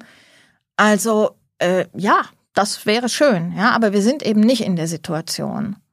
Und das Problem an Siedlern ist, dass sie nicht irgendwo hingehen und auf Augenhöhe mit der lokalen Bevölkerung da leben, sondern sie leben in einem anderen privilegierten Rechtssystem. Sie ähm, beuten die Ressourcen aus und sie bewegen sich ähm, damit außerhalb des Völkerrechts. Ja? Ist Apartheid dafür ein angemessener Begriff? Ich frage, weil du einen sehr lesenswerten Artikel, äh, finde ich, geschrieben hast, den man im Archiv der Stiftung Wissenschaft und Politik äh, findet, ähm, wo du und ich glaube ein Co-Autor habt, äh, nee, warst du es allein, äh, wo du geschrieben hast, man muss schon, man sollte diesen äh, von Amnesty International ähm, formulierten Vorwurf nicht einfach übernehmen, aber ihn die beschriebenen Phänomene doch sehr genau angucken. Was heißt denn das? Mhm. Also einen Schritt zurück noch, mhm. ja. Amnesty hat das eben sehr prominent gemacht, aber es ist ein Vorwurf, der so schon sehr lange vor allem von Palästinenserinnen und Palästinensern erhoben wird, also der schon sehr viel länger im Raum ist, hat jetzt nicht Amnesty erfunden, aber Amnesty hat eben vor ein paar Jahren diesen sehr prominenten äh, Bericht rausgebracht dazu. Was heißt Apartheid? Und da fängt's in der Regel schon an, problematisch zu werden, weil viele, wenn sie Apartheid sagen, sich einen Vergleich mit dem historischen Südafrika und Namibia vorstellen. Ähm, und was Amnesty aber macht und was auch sehr viel sinnvoller ist, ist zu sagen, es gibt aber auch einen völkerrechtlichen Apartheidsbegriff und der ist definiert und da kann man jetzt gucken, trifft der zu auf das System in der Westbank ähm, oder auch auf das Gesamtgebiet oder trifft er nicht zu? Was beinhaltet der? Der beinhaltet also ein Apartheidssystem oder Regime besteht dann, wenn eine rassische Gruppe eine Dominanz über eine andere rassische Gruppe ausübt. Und in Klammern muss man dazu sagen, Rasse wird hier als Zuschreibung verstanden, nicht als äh, etwas Biologisches. Mhm. Ja? Ähm, wenn diese ähm, Dominanzsituation auf Dauer angelegt ist und systematisch ist und wenn sie sich in unmenschlichen Handlungen äußert und diese unmenschlichen Handlungen werden im Folgenden dann auch definiert. Ähm, und ich denke schon, dass man ähm, in Bezug auf die Westbank diesen Begriff benutzen kann. Ähm, die Frage ist, wozu ist das gut, das zu machen? Ja? Und ähm, deshalb habe ich in dem Artikel argumentiert, die Phänomene, die wir sehen, in der Westbank, die da, mhm. an, die da ähm, vonstatten gehen. Die Praktiken, die angewendet werden, lassen sich auch durch ganz viele andere Rechtsbegriffe, die zum Beispiel in den Genfer Konventionen und in anderen Menschenrechtspakten festgeschrieben sind, abbilden. Ähm, und da in diesen Bereichen gibt es viel mehr völkerrechtliche Präzedenz. Mhm. Also das kann es einfacher machen, damit umzugehen. Mhm. Dann ähm, gerade kam eine aktuelle Frage dazu rein. Was hältst du vom Apartheid-Bericht von Human Rights Watch versus Amnesty? Und was ist mit israelischen NGOs, B'Tselem, Breaking the Silence, mhm. die, glaube ich, ähnliche Phänomene feststellen? Genau, also die, ne, es gibt eben unterschiedliche ähm, Berichte, die den Begriff, na, sie fassen nicht den Begriff unterschiedlich weit, mhm. sondern sie ähm, fassen unterschiedliche Phänomene unter den Begriff. Und Amnesty ist die Institution, die am weitesten gegangen ist, weil sie nicht nur die Situation in der Westbank, sondern auch in Israel und die Situation der Flüchtlinge unter diesen Apartheid-Begriff gefasst hat. Und andere sind da zurückhaltender und sagen entweder nur das, was in der Westbank passiert, ähm, aber alle weisen letztlich darauf hin, und ich denke, das ist wichtig zu sehen, dass es gibt hier nicht eine Besatzungssituation, die unabhängig von Israel besteht, sondern dass die sehr eng miteinander verwoben sind. Das heißt, Kritik an Siedlungspolitik ähm, kann sich nicht darin erschöpfen oder Maßnahmen könnten sich zum Beispiel nicht darin erschöpfen, indem man jetzt sagt, wir vergeben keine Visa mehr an Siedler, mhm. weil nicht die Siedler das Problem sind, sondern das Gesamtsystem, aus dem das entspringt. Hm. Danke. Also wie gesagt, ich empfehle diesen Artikel sehr ziemlich detailliert, aber gar nicht so arg lang. Schön konzentriert geschrieben. Äh, ganz andere Frage. Warum unterstützt Israel die Ukraine nicht militärisch und finanziell so, wie Deutschland es tut? Der Hauptgrund ist, dass Israel einen Nachbarn hat, der Russland heißt. Mhm. Ja? Also wir haben ganz am Anfang der Sendung ja ein bisschen über Syrien Israel gesprochen. Hat, Israel hat einen genau, Nachbarn, wir haben ganz Russland am Anfang heißt. über Syrien gesprochen. Und Syrien hat seit 2015 die Lufthoheit im größten Teil von Syrien. Mhm. Und das heißt, die Beziehungen zu Russland sind tatsächlich für Israel von herausgehobener nationaler Sicherheit. Ja? Weil wenn Israel zum Beispiel gegen Gruppierungen, die von Iran unterstützt werden, in Syrien vorgehen möchte, dann brauchen sie dazu das grüne Licht von Moskau. Das heißt, es gibt einen militärischen Deconflicting-Mechanismus mhm. zwischen ähm, dem israelischen Verteidigungsministerium und dem russischen Verteidigungsministerium. Und ähm, das ist, es gibt weitere Gründe, aber das ist der Hauptgrund, warum Israel versucht, zwar rhetorisch sich auf Seite des, der Ukraine und des Westens zu stellen, aber bei konkreten Maßnahmen sehr zurückhaltend ist. Hm.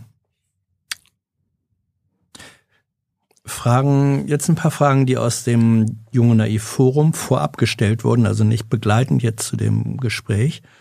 Ähm, wie können äh, Medien und die öffentliche Debatte in Deutschland eigentlich wegkommen äh, von einer quantitativ qualitativen Sprache? Da heißt es dann auf einmal, ähm, hier gab es fünf Tote durch Attentate und auf der anderen Seite sind drei Menschen gestorben. Also äh, durch das unterschiedliche Wording, das zugeordnet wird, äh, den durch die unterschiedlichen Akteure ums Leben gekommenen, ähm, wird eigentlich eine Asymmetrie in der Wahrnehmung und mhm. vielleicht auch Bewertung geschaffen. Wie kommt man davon weg? Also ich bin jetzt keine Medienschaffende, mhm. ne? aber ähm, mein Vorurteil wäre, dass Medienschaffende eigentlich ja immer die Aufgabe haben, Akteure zu benennen und nicht in Passivsätzen zu schreiben. Ja. Ähm, und das wäre natürlich äh, sehr sinnvoll, wenn man das auch in solchen Konfliktzusammenhängen tut. Und in dem Zusammenhang finde ich, was wir sehr oft haben in Nachrichten, ist, dass von der Gewaltspirale geschrieben wird, als ob mhm. das auch sowas ähm, so ein mechanistischer, so ein mechanistischer Begriff. Begriff ja. Mhm. Ähm, und das ist, es ist natürlich oft so, dass wir in eine Situation eskalierender Gewalt kommen, wo ein Schritt den nächsten hervorbringt. Aber was bei dieser Art von Betrachtung immer unter den Tisch fällt, ist, wir haben eben eine Situation struktureller Gewalt, mhm. die da ist, mit der Asymmetrie des Konfliktes. Gehört zur Asymmetrie auch, dass er hier nicht sozusagen zwei gleich starke äh, militärisch gerüstete Opponenten äh, sozusagen ritterlich gegeneinander stehen, sondern wir haben einen militärisch extrem hochgerüsteten Staat und auf der anderen Seite ähm, Aktionen und äh, Aktivisten, die zum Teil aus der Zivilbevölkerung heraus auch kommen. Ist das? Äh, ja, aber der Punkt ist, würde ich sagen, eigentlich ein anderer und der ist, dass wir eine Autonomiebehörde haben, die zu sehr, sehr großen Teilen abhängig ist von Israel. Mhm. Ja? Mhm. Was die eigene Bewegungsfreiheit der, des Präsidenten, der Minister angeht, ähm, was die Frage ähm, der Finanzierung angeht.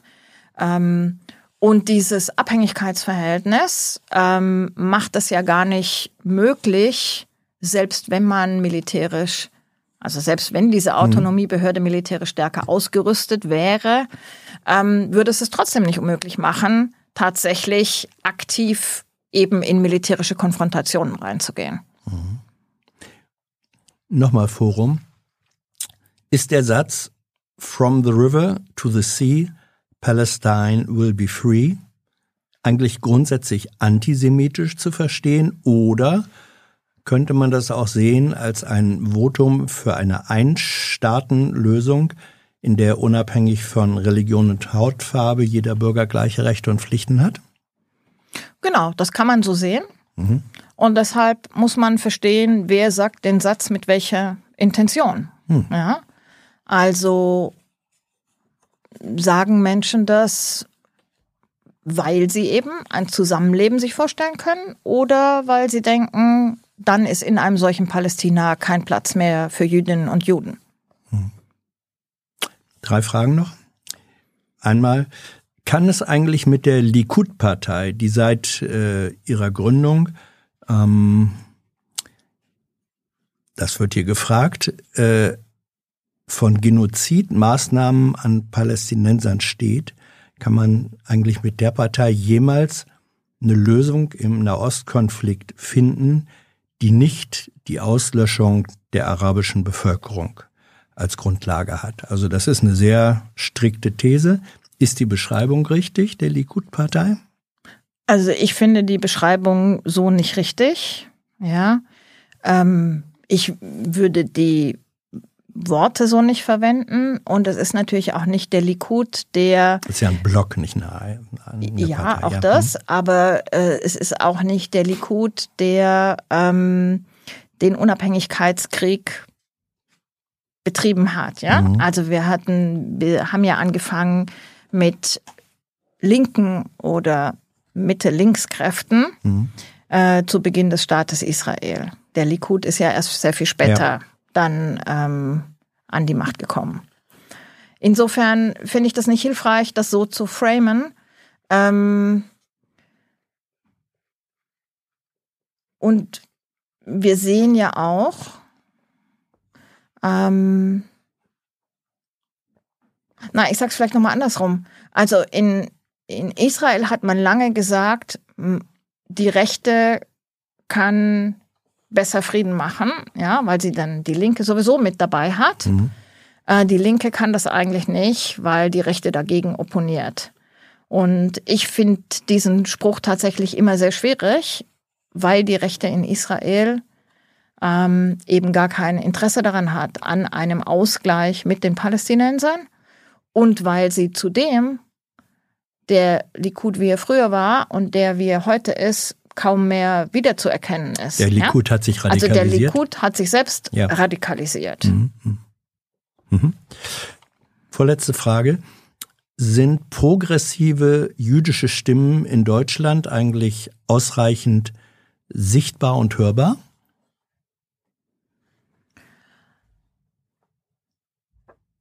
Also, ich höre die, ähm, aber ich habe schon das Gefühl, dass wir in den Medien und in der öffentlichen Debatte eine sehr starke Dominanz der etablierten jüdischen Institutionen haben, die eben nicht die progressiven Positionen vertreten. Und ich würde mir wünschen, ähm, dass tatsächlich da mehr Raum ist, auch für diese progressiveren Stimmen ähm, und für die Auseinandersetzung mit dem, was diese Leute fordern und wie sie sich die Zukunft Woran vorstellen. liegt es, dass das nicht äh, in dem Maße stattfindet, wie du es für wünschenswert hältst? Ja, weil auch diese ähm, progressiveren Stimmen oft als störend empfinden, empfunden werden in unserem Verhältnis zu Israel. Hm. Letzte Frage, ihr habt vorhin schon mal kurz den Namen Steffen Seibert äh, erwähnt, der frühere Regierungssprecher und jetzige Botschafter Deutschlands in Israel. Ähm, wie findest du denn seine bisherige Arbeit? Ja, das kann ich als Vertreterin der Stiftung Wissenschaft und Politik nicht beantworten, die Frage ähm, weil es tatsächlich eine unserer Regeln ist, dass wir Personen, amtierende und handelnde Personen nicht bewerten, mhm. ähm, sondern dass wir eher in einem vertraulichen Gespräch mit ihnen Politikempfehlungen geben, Vorschläge machen, uns mit ihnen austauschen. Hast du mit Steffen Seibert direkten Kontakt gehabt? Äh, im, im Kontext seiner Arbeit als Botschafter? Ja. ja. Ist er zugänglich? Absolut. Muriel, Dankeschön. Sehr gerne. Danke für euer Interesse, eure Fragen und eure finanzielle Unterstützung. Ihr wisst, ohne die gäbe es dieses Format überhaupt nicht. Wer im vergangenen Monat dabei war, jetzt im Abspann und wir sehen uns hoffentlich bald wieder.